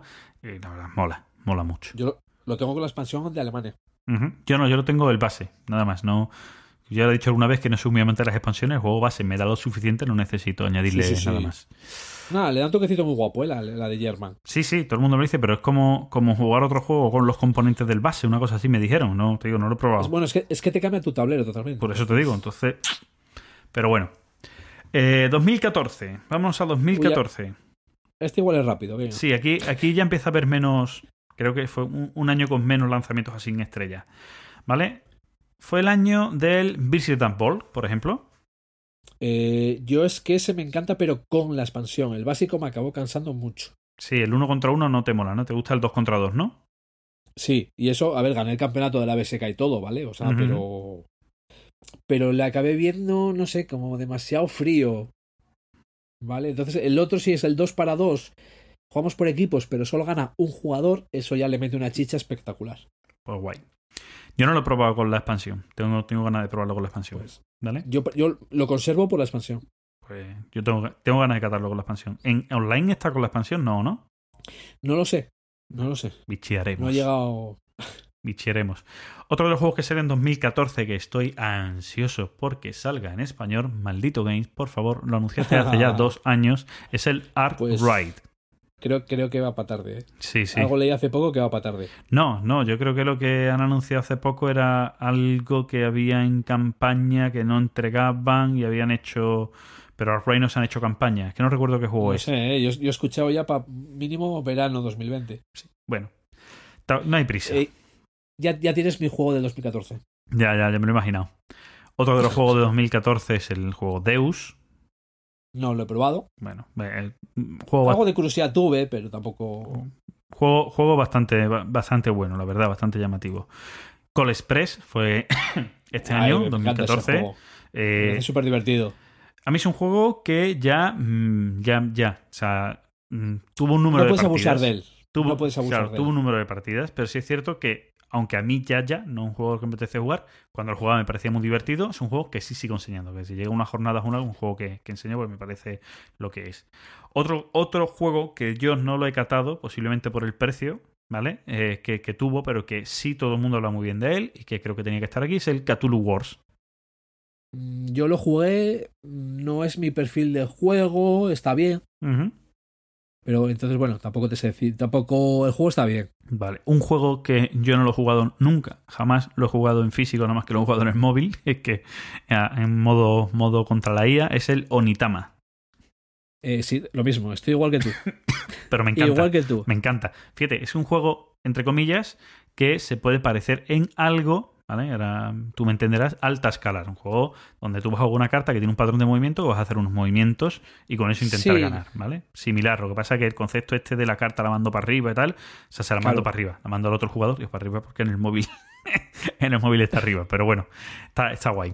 Fue también el año de la primera edición del Kanban, del señor La Bien, Cerda, la que- como digo que a mí es La que tengo yo. que a mí es la misma que tengo yo, pero yo tengo la de maldito, pero que es esta edición verdaderamente. Eh, también fue el año del Castillo del Rey Loco, el de Macking Ludwig. Ese ya ni me llamó. Eh, bueno, sí, el juego, a mí es un juego que me gusta mucho. Lo que pasa que es eh, lo mismo, es un juego que mm, salió muy caro aquí en español. No me acuerdo cómo se llamaba la gente que lo sacó, la gente de Vivaro o algo así se llamaba la editorial, no me acuerdo. La- ahí sí, si te soy sincero. Lo, lo sacaron muy caro.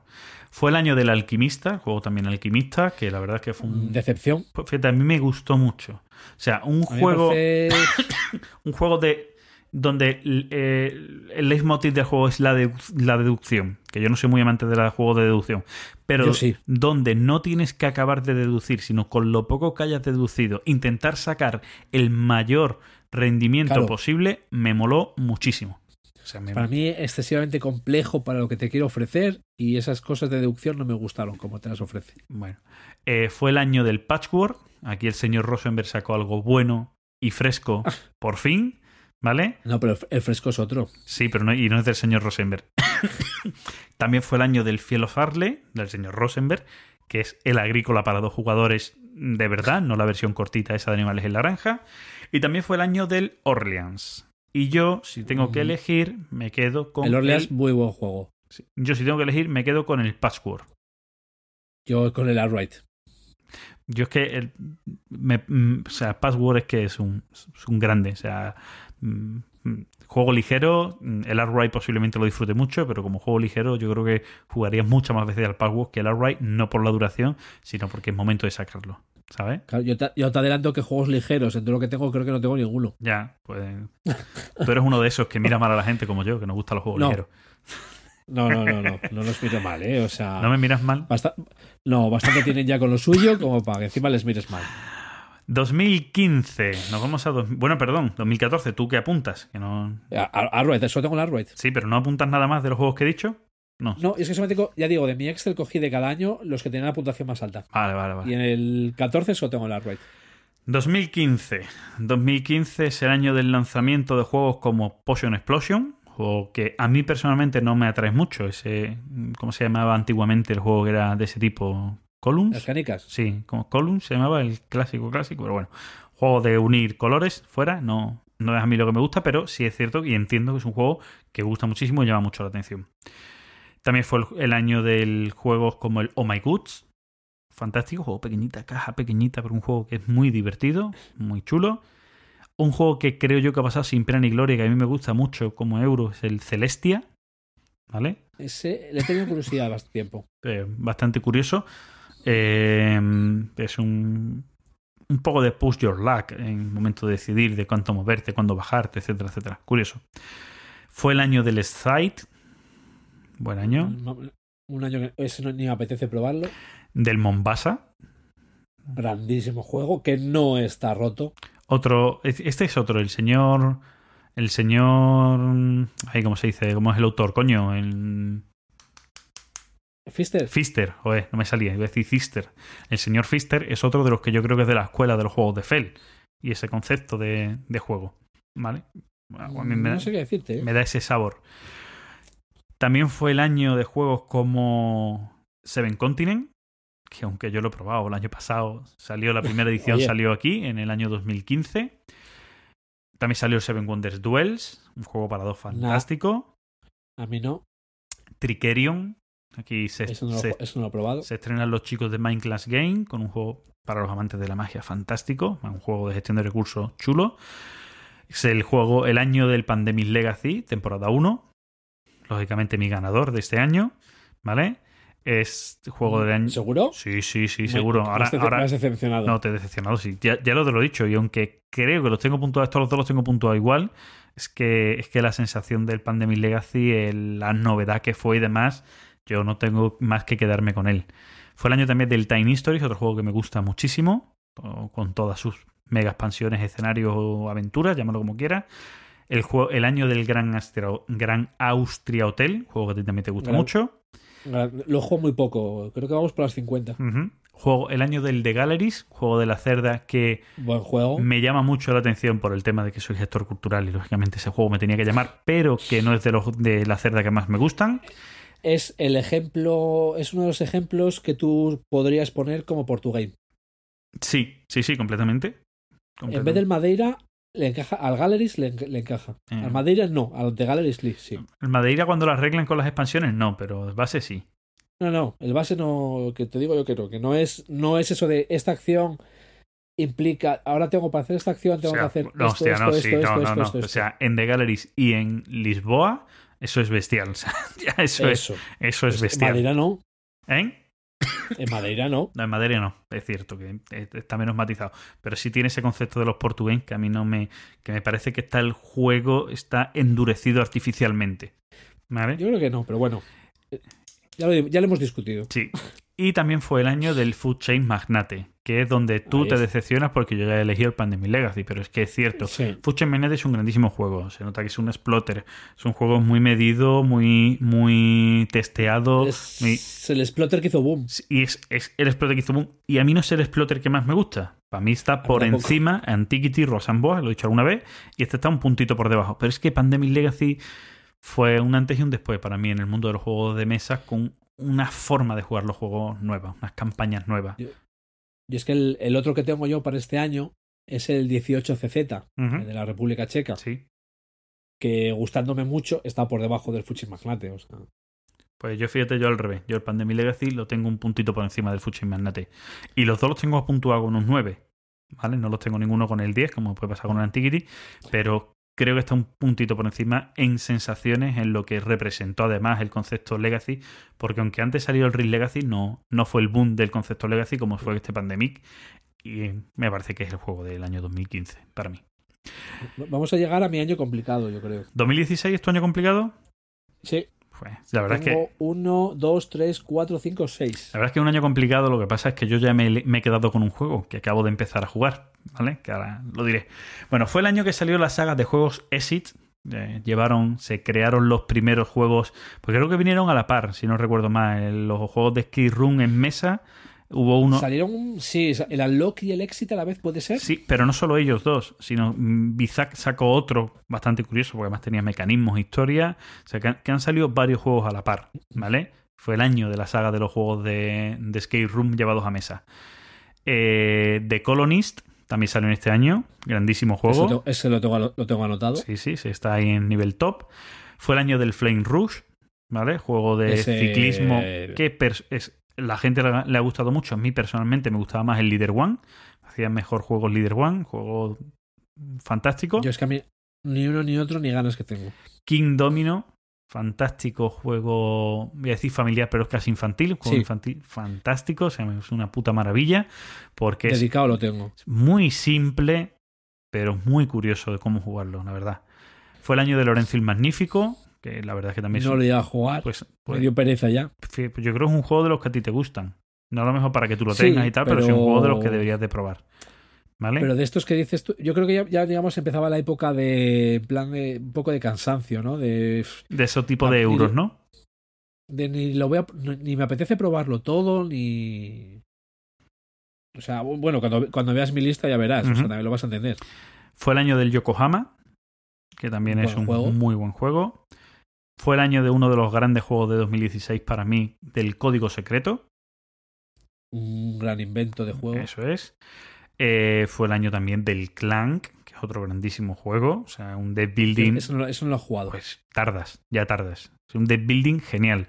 Para mí uno de los mejores euros que adaptan la mecánica de deck building. Genial. Fue el año del Festival de Odín, ¿vale? Sigue Rosenberg con lo suyo. jugado, ni me apetece. Mezclo la agrícola con el Power, saco Odín y a tomar por culo.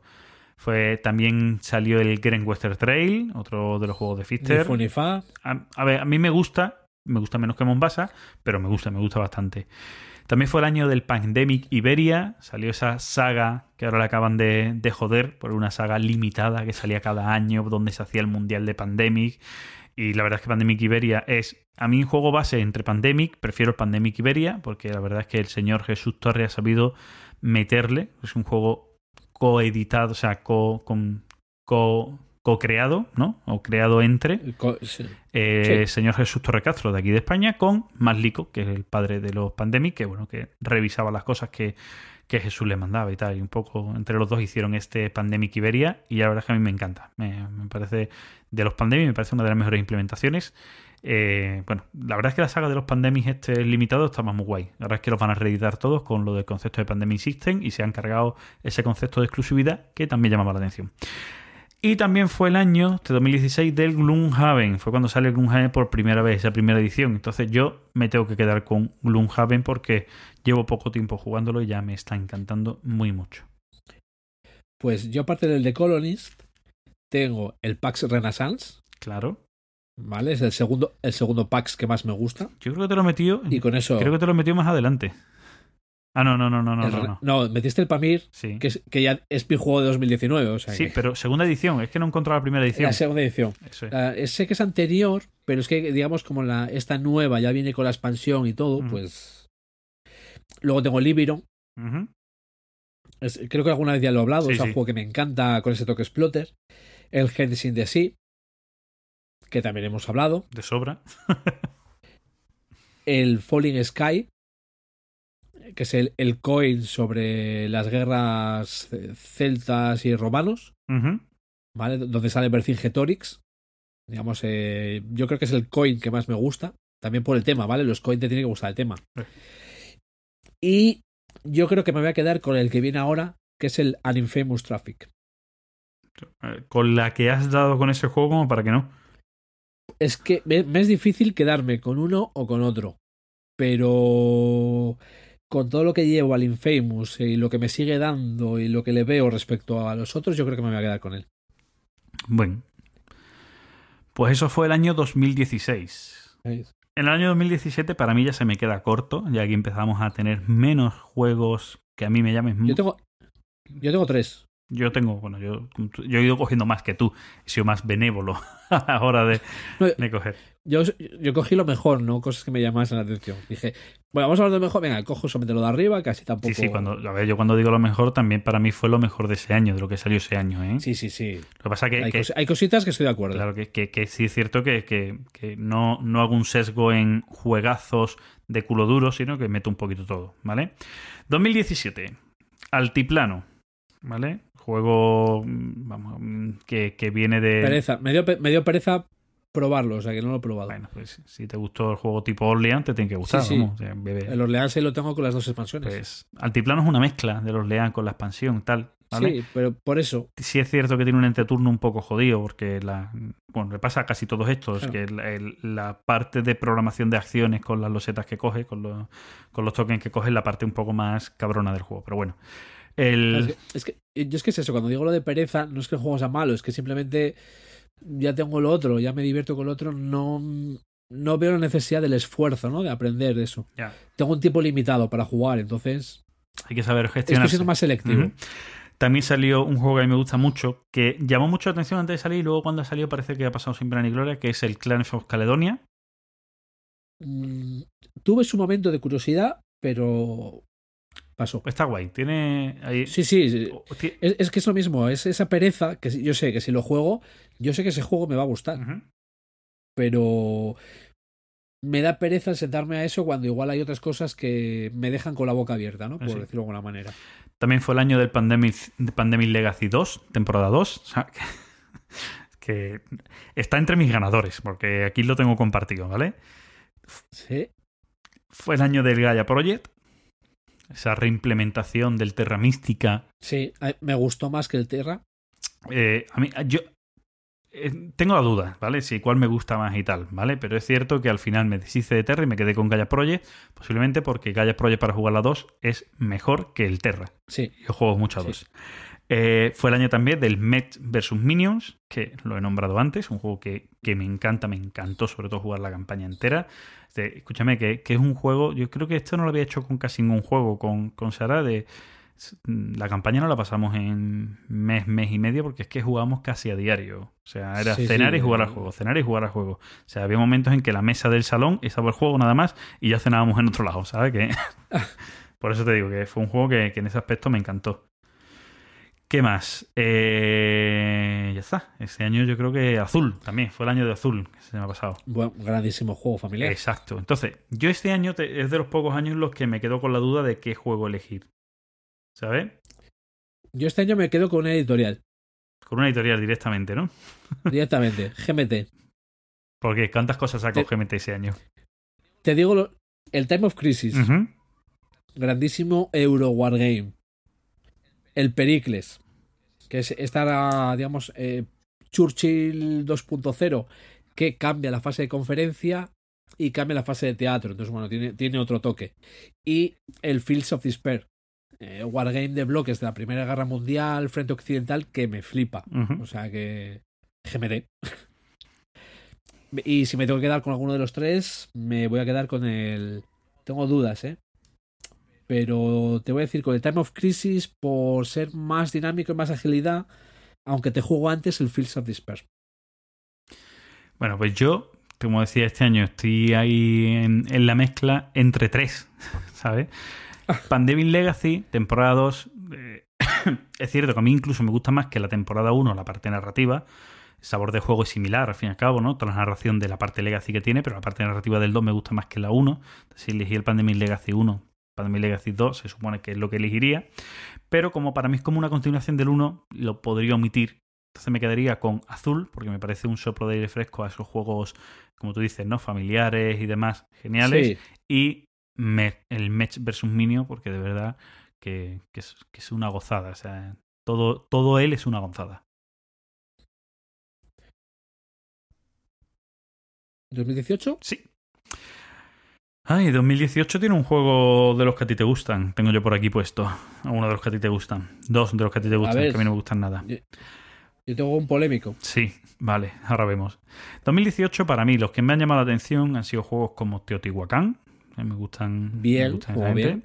Underwater Cities, un juego Mm, que todo el mundo Se le pasó el momento de que probarlo. todo el mundo comparaba con el terraforming y la verdad es que más allá del concepto similar de, de preparar un sitio para vivir no tiene ya mucho, Ya mucho más que ver.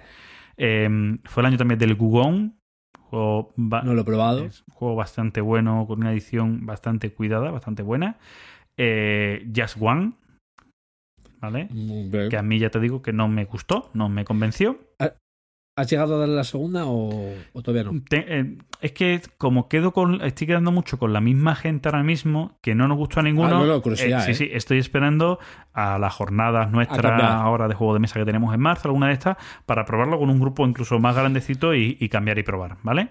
Eso, que si no te gusta es una puta mierda y listo, sí, sí, no pasa no, nada. no, pero te digo, le quiero dar la oportunidad porque seguramente incluso Sí, si hay uno de los que diga, me pidan juego un grupo de 5 o 6 personas y diga, vamos a jugar esta, ya Juan, juego yo con vosotros también y os enseño a jugar, ¿no? Ese típico de la jornada.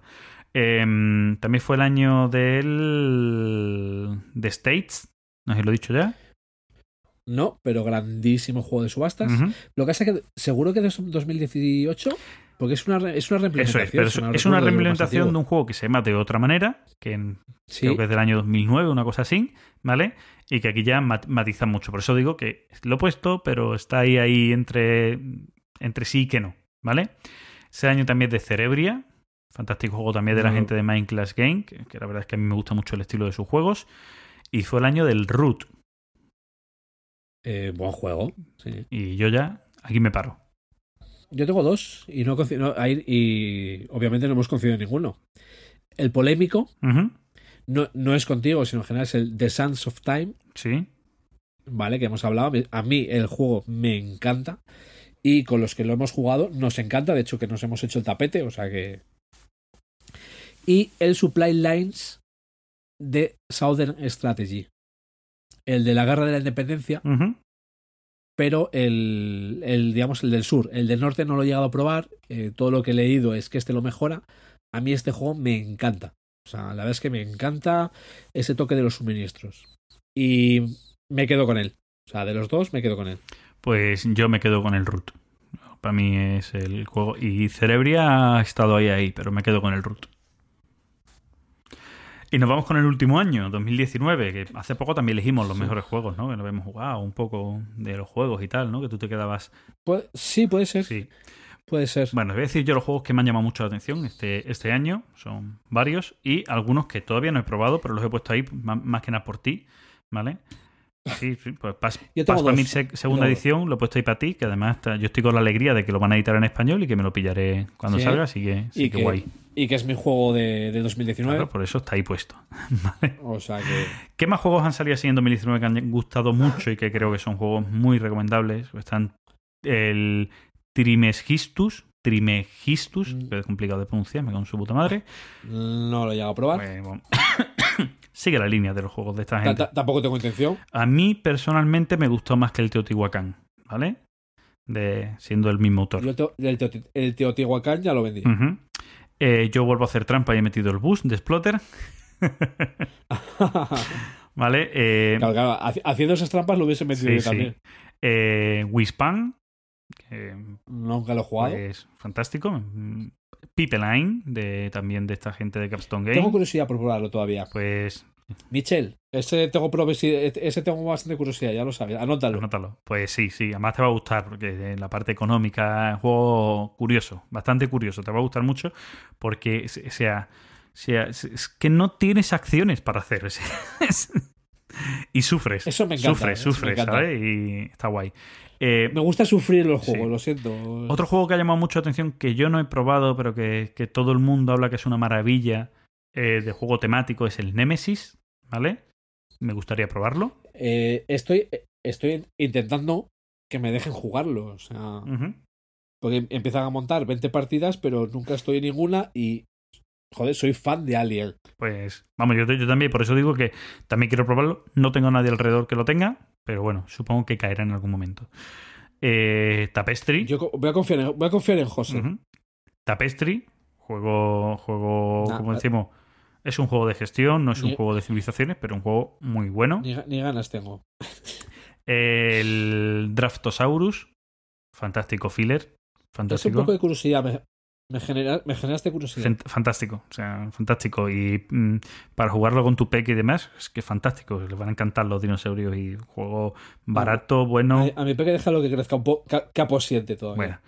El Optimus, que yo sé que a ti no te gustó, pero es también un fantástico juego. Un, O sea, a ver, no es que no me gustó, es que no me, no me dijo nada. bueno, un roll and No me ride, dijo nada, me dijo, "Pse". roll and ride fantástico. Bien, El sitio de Big Shoulder, eh, lo sigo jugando y me sigue encantando. Sí, no, yo vuelvo a decir, no lo juguéis con, el, con la mirada de los 18XX porque, os, como tú decías antes con el tema del baloncesto, disfruta el juego, tío. Claro. No lo compares con otro partido de baloncesto. Disfruta este partido. Vale, pues esto es igual. O sea, es fantástico el juego y eh, no tienes que buscar el que eh, la putada de la obsolescencia de los 18XX que me hace ir buscando. No, o sea, disfruta el juego y sufre simplemente porque por no poder comprar un cubito más no vas a poder hacer tanto dinero como deberías para ganar al resto. Ese concepto es lo importante del juego. Sí. No es que tu empresa se joda y entre en bancarrota, porque eso no les pasa. Es que no va a ganar lo que debería ganar porque la has cagado gestionando. ¿Vale? Y. ya digo, es, es, entra, entra dentro de esta categoría de pereza. ¿vale? De sé que el juego me va a gustar, que me lo voy a pasar bien, pero me da pereza ese esfuerzo. Y por último, el Barrage. Que es el otro que tengo yo. Que yo todavía tengo que probar con la expansión. Todavía no lo he probado con la expansión. ¿Vale? O sea, ha- has jugado aparte del juego. He jugado aparte del juego, sí. He jugado a la parte, a la, a la primera parte que te rocian del juego. El, el, propio, el propio diseñador ha, ha dicho que el juego lo hizo con todo. O sea que. Sí, sí, si no, yo que por decir lo mismo, que no digo que no, pero que yo no, todavía nada más que he probado esa. Si me tuviera que quedar con alguno, lo tengo complicado, ¿vale? Porque, bueno, barras, Yo barras no. a punta manera, Bush sería haciendo trampa, que sería verdaderamente con el que No. me quedaría, ¿vale? Y no lo sé, la verdad. no lo sé. Yo lo tengo fácil, yo lo tengo fácil. Venga, ¿Para ti cuál es? O sea, Pax Famir. Pax mí. No, no, Pax. Famir. Ah, para ti, para ti el City. Sitios de Bush Shelter. Puede serlo. Te digo, verdaderamente, eh, si tuviera que elegir, me quedaría con el Bush o con el Pipeline, pero el Pipeline quiero jugarlo más. ¿Vale? Entonces, Y el bus es hacer trampas. sí, el Bush hace trampa. Entonces, entre Pipeline y City, yo creo que me quedo con City, la verdad. Pero tendría que jugar más Pipeline. Pero te digo, es que. mm, Pipeline lo que pasa es que solo le juego una partida y yo creo que hasta que no le pegas la segunda partida sabiendo lo que te ha pasado en la primera, creo que no le pillas todo el Ya. sabor para jugarlo bien, no para no disfrutarlo, que disfrutarlo disfruto un montón, pero para mm, tener la visión completa estratégica del juego, de cómo jugarlo, ¿vale? Y hasta aquí, queridos oyentes, Se acaba... aquí es cuando se puede ver quién es el que mola de los dos. Sí. Y lo voy a dejar ahí, no voy a dar respuesta. Bueno, pues yo espero que, que incluso los, nuestros oyentes de- decidan cada año un juego distinto al tuyo y al mío para jodernos a ti y a mí, ¿vale? Oye, pueden estar equivocados. Oye, mm, estaría guay que... Tú lo estás, ellos Claro, también. estaría guay que no lo dijeran, además. Que, que, que- sí, coño, dentro del feedback que nos gusta recibir en los comentarios de la historia, que nos dijeran qué juegos son los que para él en cada año les ha gustado más. Os digo que es complicado ¿eh? encontrar listas de juegos publicados por año y tal. Yo me he ido a las listas de los anuncios de la BGG de cada año, ¿Sabes? Lo que pasa es que como son tantos juegos, cuesta mucho verlos. ¿Vale? Cuesta mucho verlos que te gustaron más y demás, ¿vale? Pero bueno, ahí están, Sí. podéis verlos, podéis eh, ponerlos por los más votados y tal, y vais a ver siempre los que llamaron más la atención, que seguramente los vuestros estén por ahí. Excepto que seáis un bicho raro como Gizmo, los vuestros seguramente están por ahí. Sí, lo, sí lo reconozco y, estoy hasta orgulloso de ellos. Ya está. ¿Para qué nos vamos a quejar, no? Bueno, venga, vamos a menciones, vamos a menciones. menciones y replis, sí. Vámonos.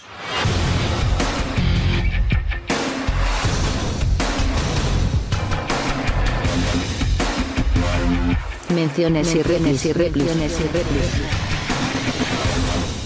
Eh, tenemos bastante. Eh, Yo creo que todo no lo podemos leer porque si no, sí que nos Sí, vamos. y además tenemos una cuestión muy curiosa, Así que, que, que lo comentamos antes eh, con los micros que apagados. tenemos en varios sistemas. No, ya, ya no es por el sistema, sino que, que aparte que nos entre en comentarios por entre Twitter, la BGG, el propio Vivos y tal, eh, lo que yo no sé qué ha pasado, ¿vale? Hemos comenzado el año con, con que ha ido subiendo mucho los oyentes, por suerte, ¿vale? Pero, pero además de una manera bárbara, con muchos comentarios, con mucho feedback, incluso con gente que nos ha descubierto hace poco y que ha empezado a escuchar los programas pues desde el primero para acá, por lo tanto empieza a hacernos comentarios en programas antiguos que, eh, claro, cuesta mucho contestarlos ahora en línea porque es que son temas que ya hemos dejado muy atrás, pero bueno, es cierto que les respondemos sobre los propios comentarios de Ivos y tal, les respondemos y, y nos gusta que, bueno, que veamos que la gente sigue escuchando, que está el material ahí colgado y que la gente sigue, sigue escuchándolo. Eso está guay, ¿no? Sí, sí. Yo, yo entro de vez en cuando para ver si hay cualquier cosa y yo respondo todo. o Sí, sea, sí, sí. Yo no, yo- Aunque saco una tontería, pero respondo, claro, respondo yo hay todo. veces que veo que Gizmo ha respondido y a lo mejor para eso también, para poner una tontería, pues a lo mejor no, no respondo, pero, pero eso. Veo por lo menos que, ningún, que alguno de los dos lo haya respondido. Eh, Bueno, yo, yo, yo, sí como menciones, ¿vale? Sé que no tenemos en comentarios y tal, pero sí que va relacionado con las Bellotacon, ujú. ¿vale? Para el que no lo sepa, son jornadas eh, de Wargames que se hacen en Badajoz en donde enero. comen jamón. Eh, hay un día, digamos, que cortan jamón. A ver, son unas jornadas estilo las homínidos, ¿vale? En hotel donde tú te gestionas la... los suministros. Y estás ahí jugando. A ver, las, jor- las jornadas me encantaron. Me ha sorprendido, pues es decir, eh, toda la gente que ya conocía, es decir, al ir a, digamos, con groñas, así y tal, no contaba con conocer a tanta gente, ni que hubiese más de uno y más de dos que tenían hasta curiosidad por conocerme. O sea, que esa, esa parte, digamos, me, bueno, me hizo ilusión y, y me chocó, ¿no? Entonces, eh, Has hecho el, el baño de el baño de, mm, de seguidores, ¿no? No, no, tampoco, hombre. Eh, sí, mira, mención a, a Jordi de Espinete Guargamero, que resulta Ujú. que ya conocía a dos de los tres que forman Espinete Guargamero, pero yo no lo sabía. Que son Valdemaras y Amate, Arnaldo. Ya los conocía a Jordi, me faltaba por conocerlo. Mm, vamos. Pocas palabras tengo que decir de él. ¿Vale? O sea, le falta criterio en juegos, pero como persona bien. Y es que yo a- creo que todo el mundo que tú conoces le falta criterio en juego. A lo mejor el problema lo tienes tú, ¿eh? ¿Qué, di- qué dices, tío? Soy español. Y bueno, la sección granadina, eh, con Valdemaras a la cabeza, ahí con Carlos y Nono. eh, creo que era Nono, perdóname si me escuchas y no era así. Y el momentazo para mí de las jornadas fue la cena del sábado. Creo que estuvimos tres horas de cena. Eh, te he perdido un segundo. Te, perdido un segundo, pero para ti el momentazo fue la cena del sábado, ¿no? Lo que he entendido, ¿no? Sí, sí, sí. Que han sido como tres, fueron como tres horas de cena. Que estábamos Joder. O sea, estaba, eh, estaba eh, Jordi, de Espete Guargamero, eh, los, los granainos y Arensibia y Ignacio de, de Alicante.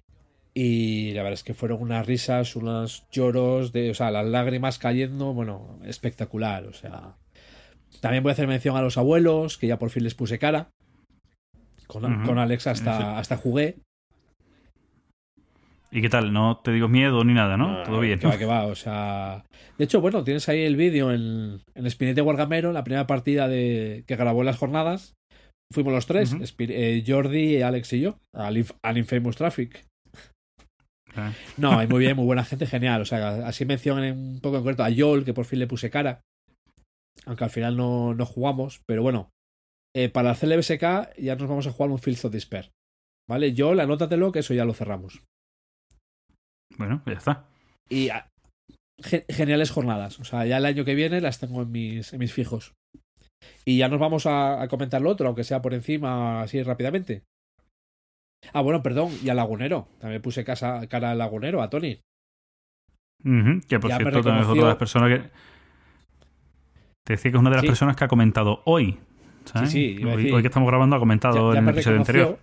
Ahora, ahora que no me puede rebatir en, la- en la- en las ondas eh, la cuestión del TTA y que no, no es lo que tiene que ser.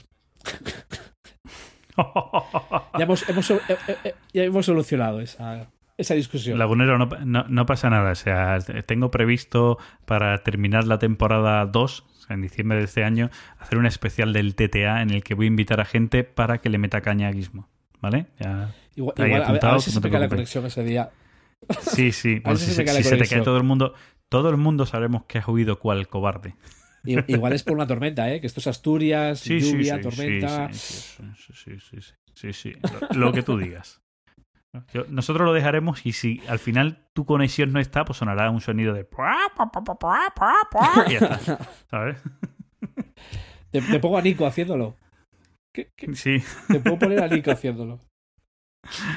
Bueno, que mm, sobre parte de feedback, aunque ahora, como tú bien dices, leer todos los comentarios es complicado porque son muchísimos ya, ¿vale? Eh, podemos hablar un poquito de las Sí, sensaciones de todos cosa los que se comentarios. agradece, no dejéis de hacerlo. Sí, sí, sí. Eh, música de fondo. No.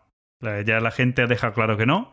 Eh, nuestro amigo Angelino sigue Ah, vale. pidiéndonos que, que pongamos algo de música de fondo, que varíe. No es fácil. O yo soy muy torpe, o también soy muy selectivo con las músicas, o no es fácil encontrar una música de fondo que esté bien. Es decir, yo la pieza que, que busqué una pieza de jazz de 8 minutos, que, a mí me, gustaba como tal, y que era una pieza de jazz que podía acompañar, ¿vale? La típica pieza de jazz que tienes en un bar de. en un, en un café. en un café bar. Eh, café teatro, perdón, que, que tiene música en directo y tal. Mm, con sus improvisaciones, su historia, que no era Sí. música de ascensor simplemente. Pero es muy complicado encontrar música que esté de fondo y que esté bien. Y, y yo también. eh, Es cierto que no soy partidario de utilizarlo mucho como recurso. Y no encuentro, me ha costado mucho encontrar, Gizmo lo sabe, que en el montaje anterior me costó mucho encontrar esa música que encajara porque es todo montado, Sí. pones la música, escucharla, que funcione, que no, que sí, que me choca, que...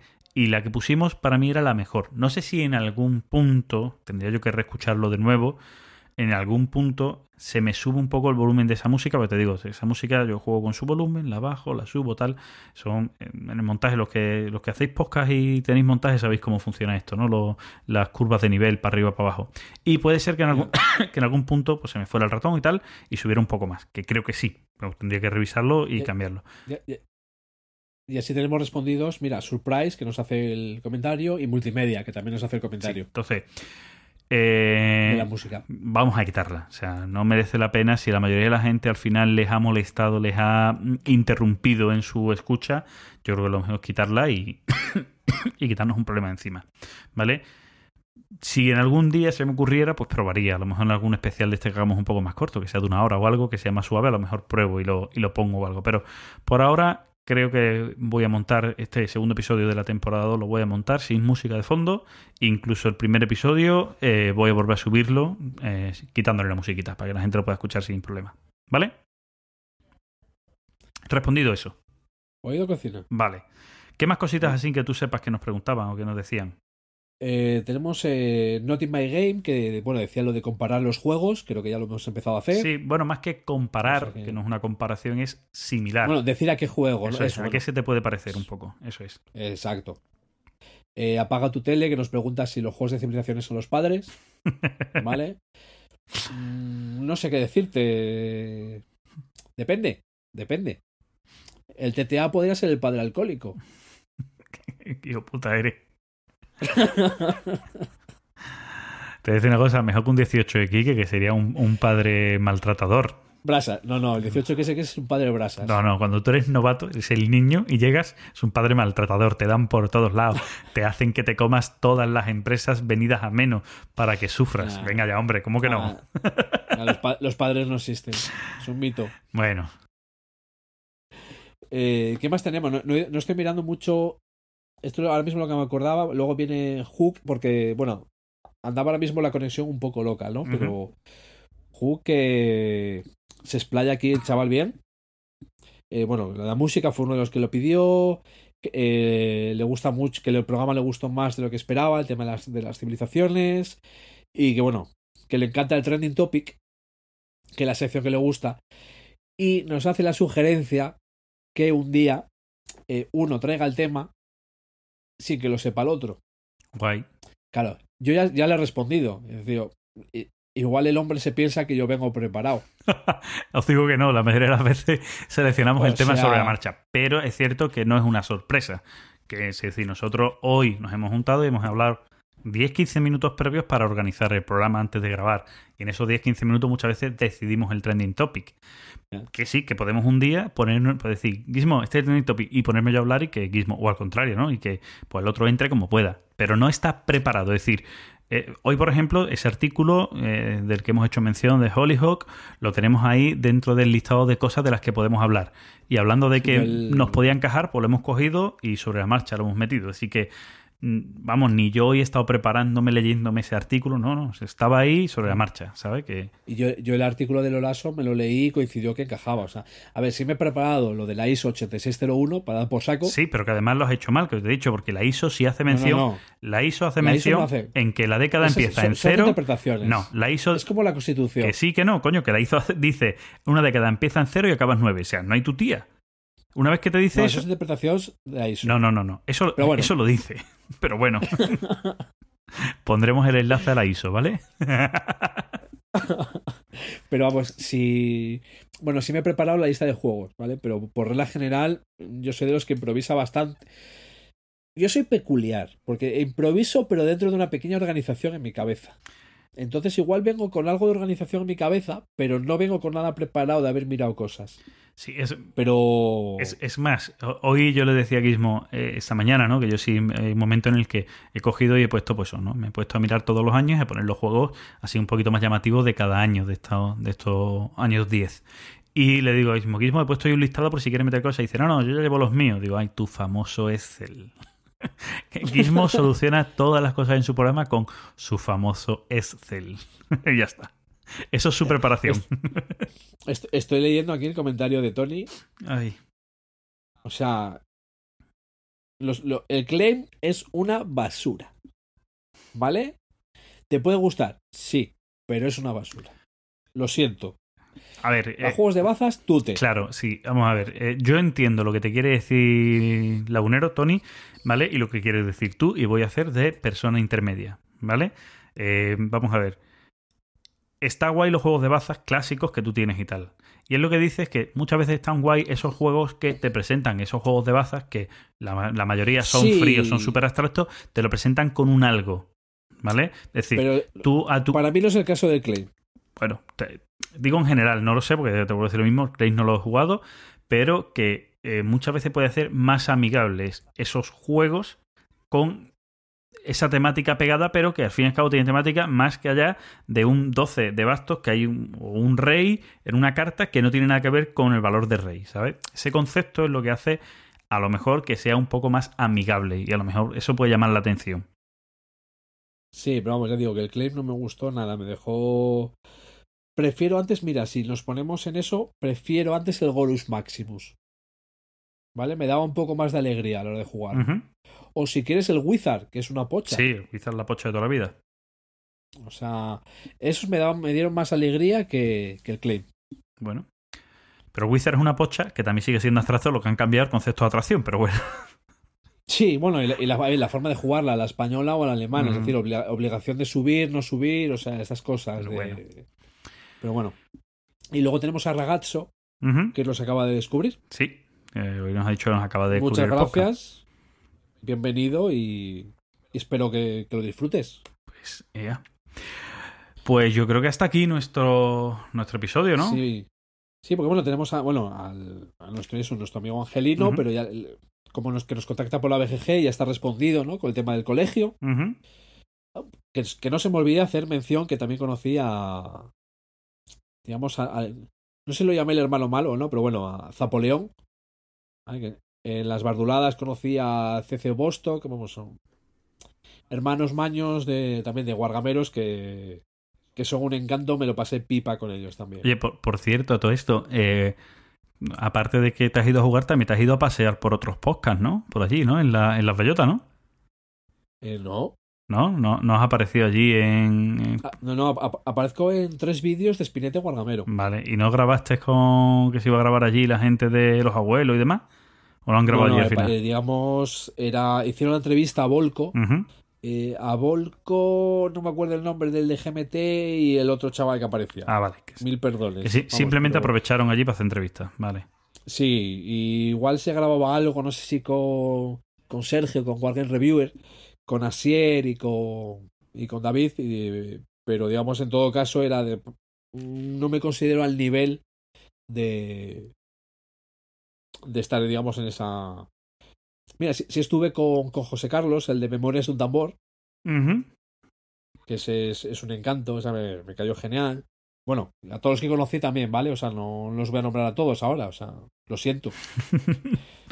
Bueno, pero sí has aparecido hace poco en otros podcasts, ¿no? Y ya vamos a hablar de los crossovers que tú haces por ahí. ¿Vale? No, me, me pidió wifi, que por cierto, mira, me hizo gracia. Eh, wifi de, de Jugando con Dados para hacer el de lo mejor y lo peor de 2019 en Jugando con Dados. ¿Vale? Que además es, bueno, es uno de los podcasts también que escucho. Me hizo gracia porque luego cuando me escuché, eh, bueno, no cuando me escuché, sino el comentario, para empezar, el juego que yo puse como el, como el peor no le sonaba a ninguno, ¿vale? O sea, sigo siendo, sigo siendo raro. Sí, hijo mío, sí. Después los que no tenemos criterios Pero- somos nosotros, pero sí, sí. Pero sí me hizo gracia que Wifi no me lo pidió por el podcast, sino me lo pidió por las astulúdicas. Ah, mira. Pero igual algún oyente por ahí tenemos porque ya nos... Sí, ya el amigo Yaro también mencionó lo del podcast y demás, creo. Sí, sí, sí. Sí, sí. Tengo pendiente que lo meteré en este, en este audio en algún momento, no sé entre qué sección y sección. Seguramente meta el, la promo, o haya metido, ahora que lo estáis escuchando, eh, la promo de, de la gente jugando con dados. Ah, bueno, y Gallard nos dice que buen programa, lo que es que me lo dijo por WhatsApp. Si, si no quería salir eh, nombrado, lo siento, chaval. Pues nada, o sea, yo, yo hoy sido muy curioso. En un grupo de WhatsApp he mandado un audio y, y un chaval dice: Coño, pensé que estaba escuchando Conexión Lúdica, solo me faltaba la mención a Exploter. Pero bueno. Bueno, vamos a dejar aquí la charla, que yo me tengo que poner a montar para poder sacar este episodio seguramente ya mañana, que lo acabo de montar mañana. Así que, Gizmo, mm, un placer y a ver si el próximo episodio podemos hacerlo un poquito antes, a ver si dejamos dos semanitas para ir cogiendo un poquito de ritmo, si a ti te parece bien. Sí, sí, el placer todo tuyo. Todo mío. Para acabar Para bien. acabar bien. Bueno, pues un placer, como siempre, hablar contigo. Un placer estar, eh, so- difundirnos con nuestros decirlo. oyentes, que, que siempre es un placer que nos Sí. escuchéis. Y, y nos vemos en la próxima. Encantado y muy contento y muy agradecido y todo lo en plan positivo. Aunque vuestras opiniones de juegos estén equivocadas, yo os quiero igual. El equivocado es él. Sí, es, es él, es él. Es él, es Gizmo, ¿no? Venga, señores, hasta luego, Gizmo. Venga, un abrazo. Venga, chao.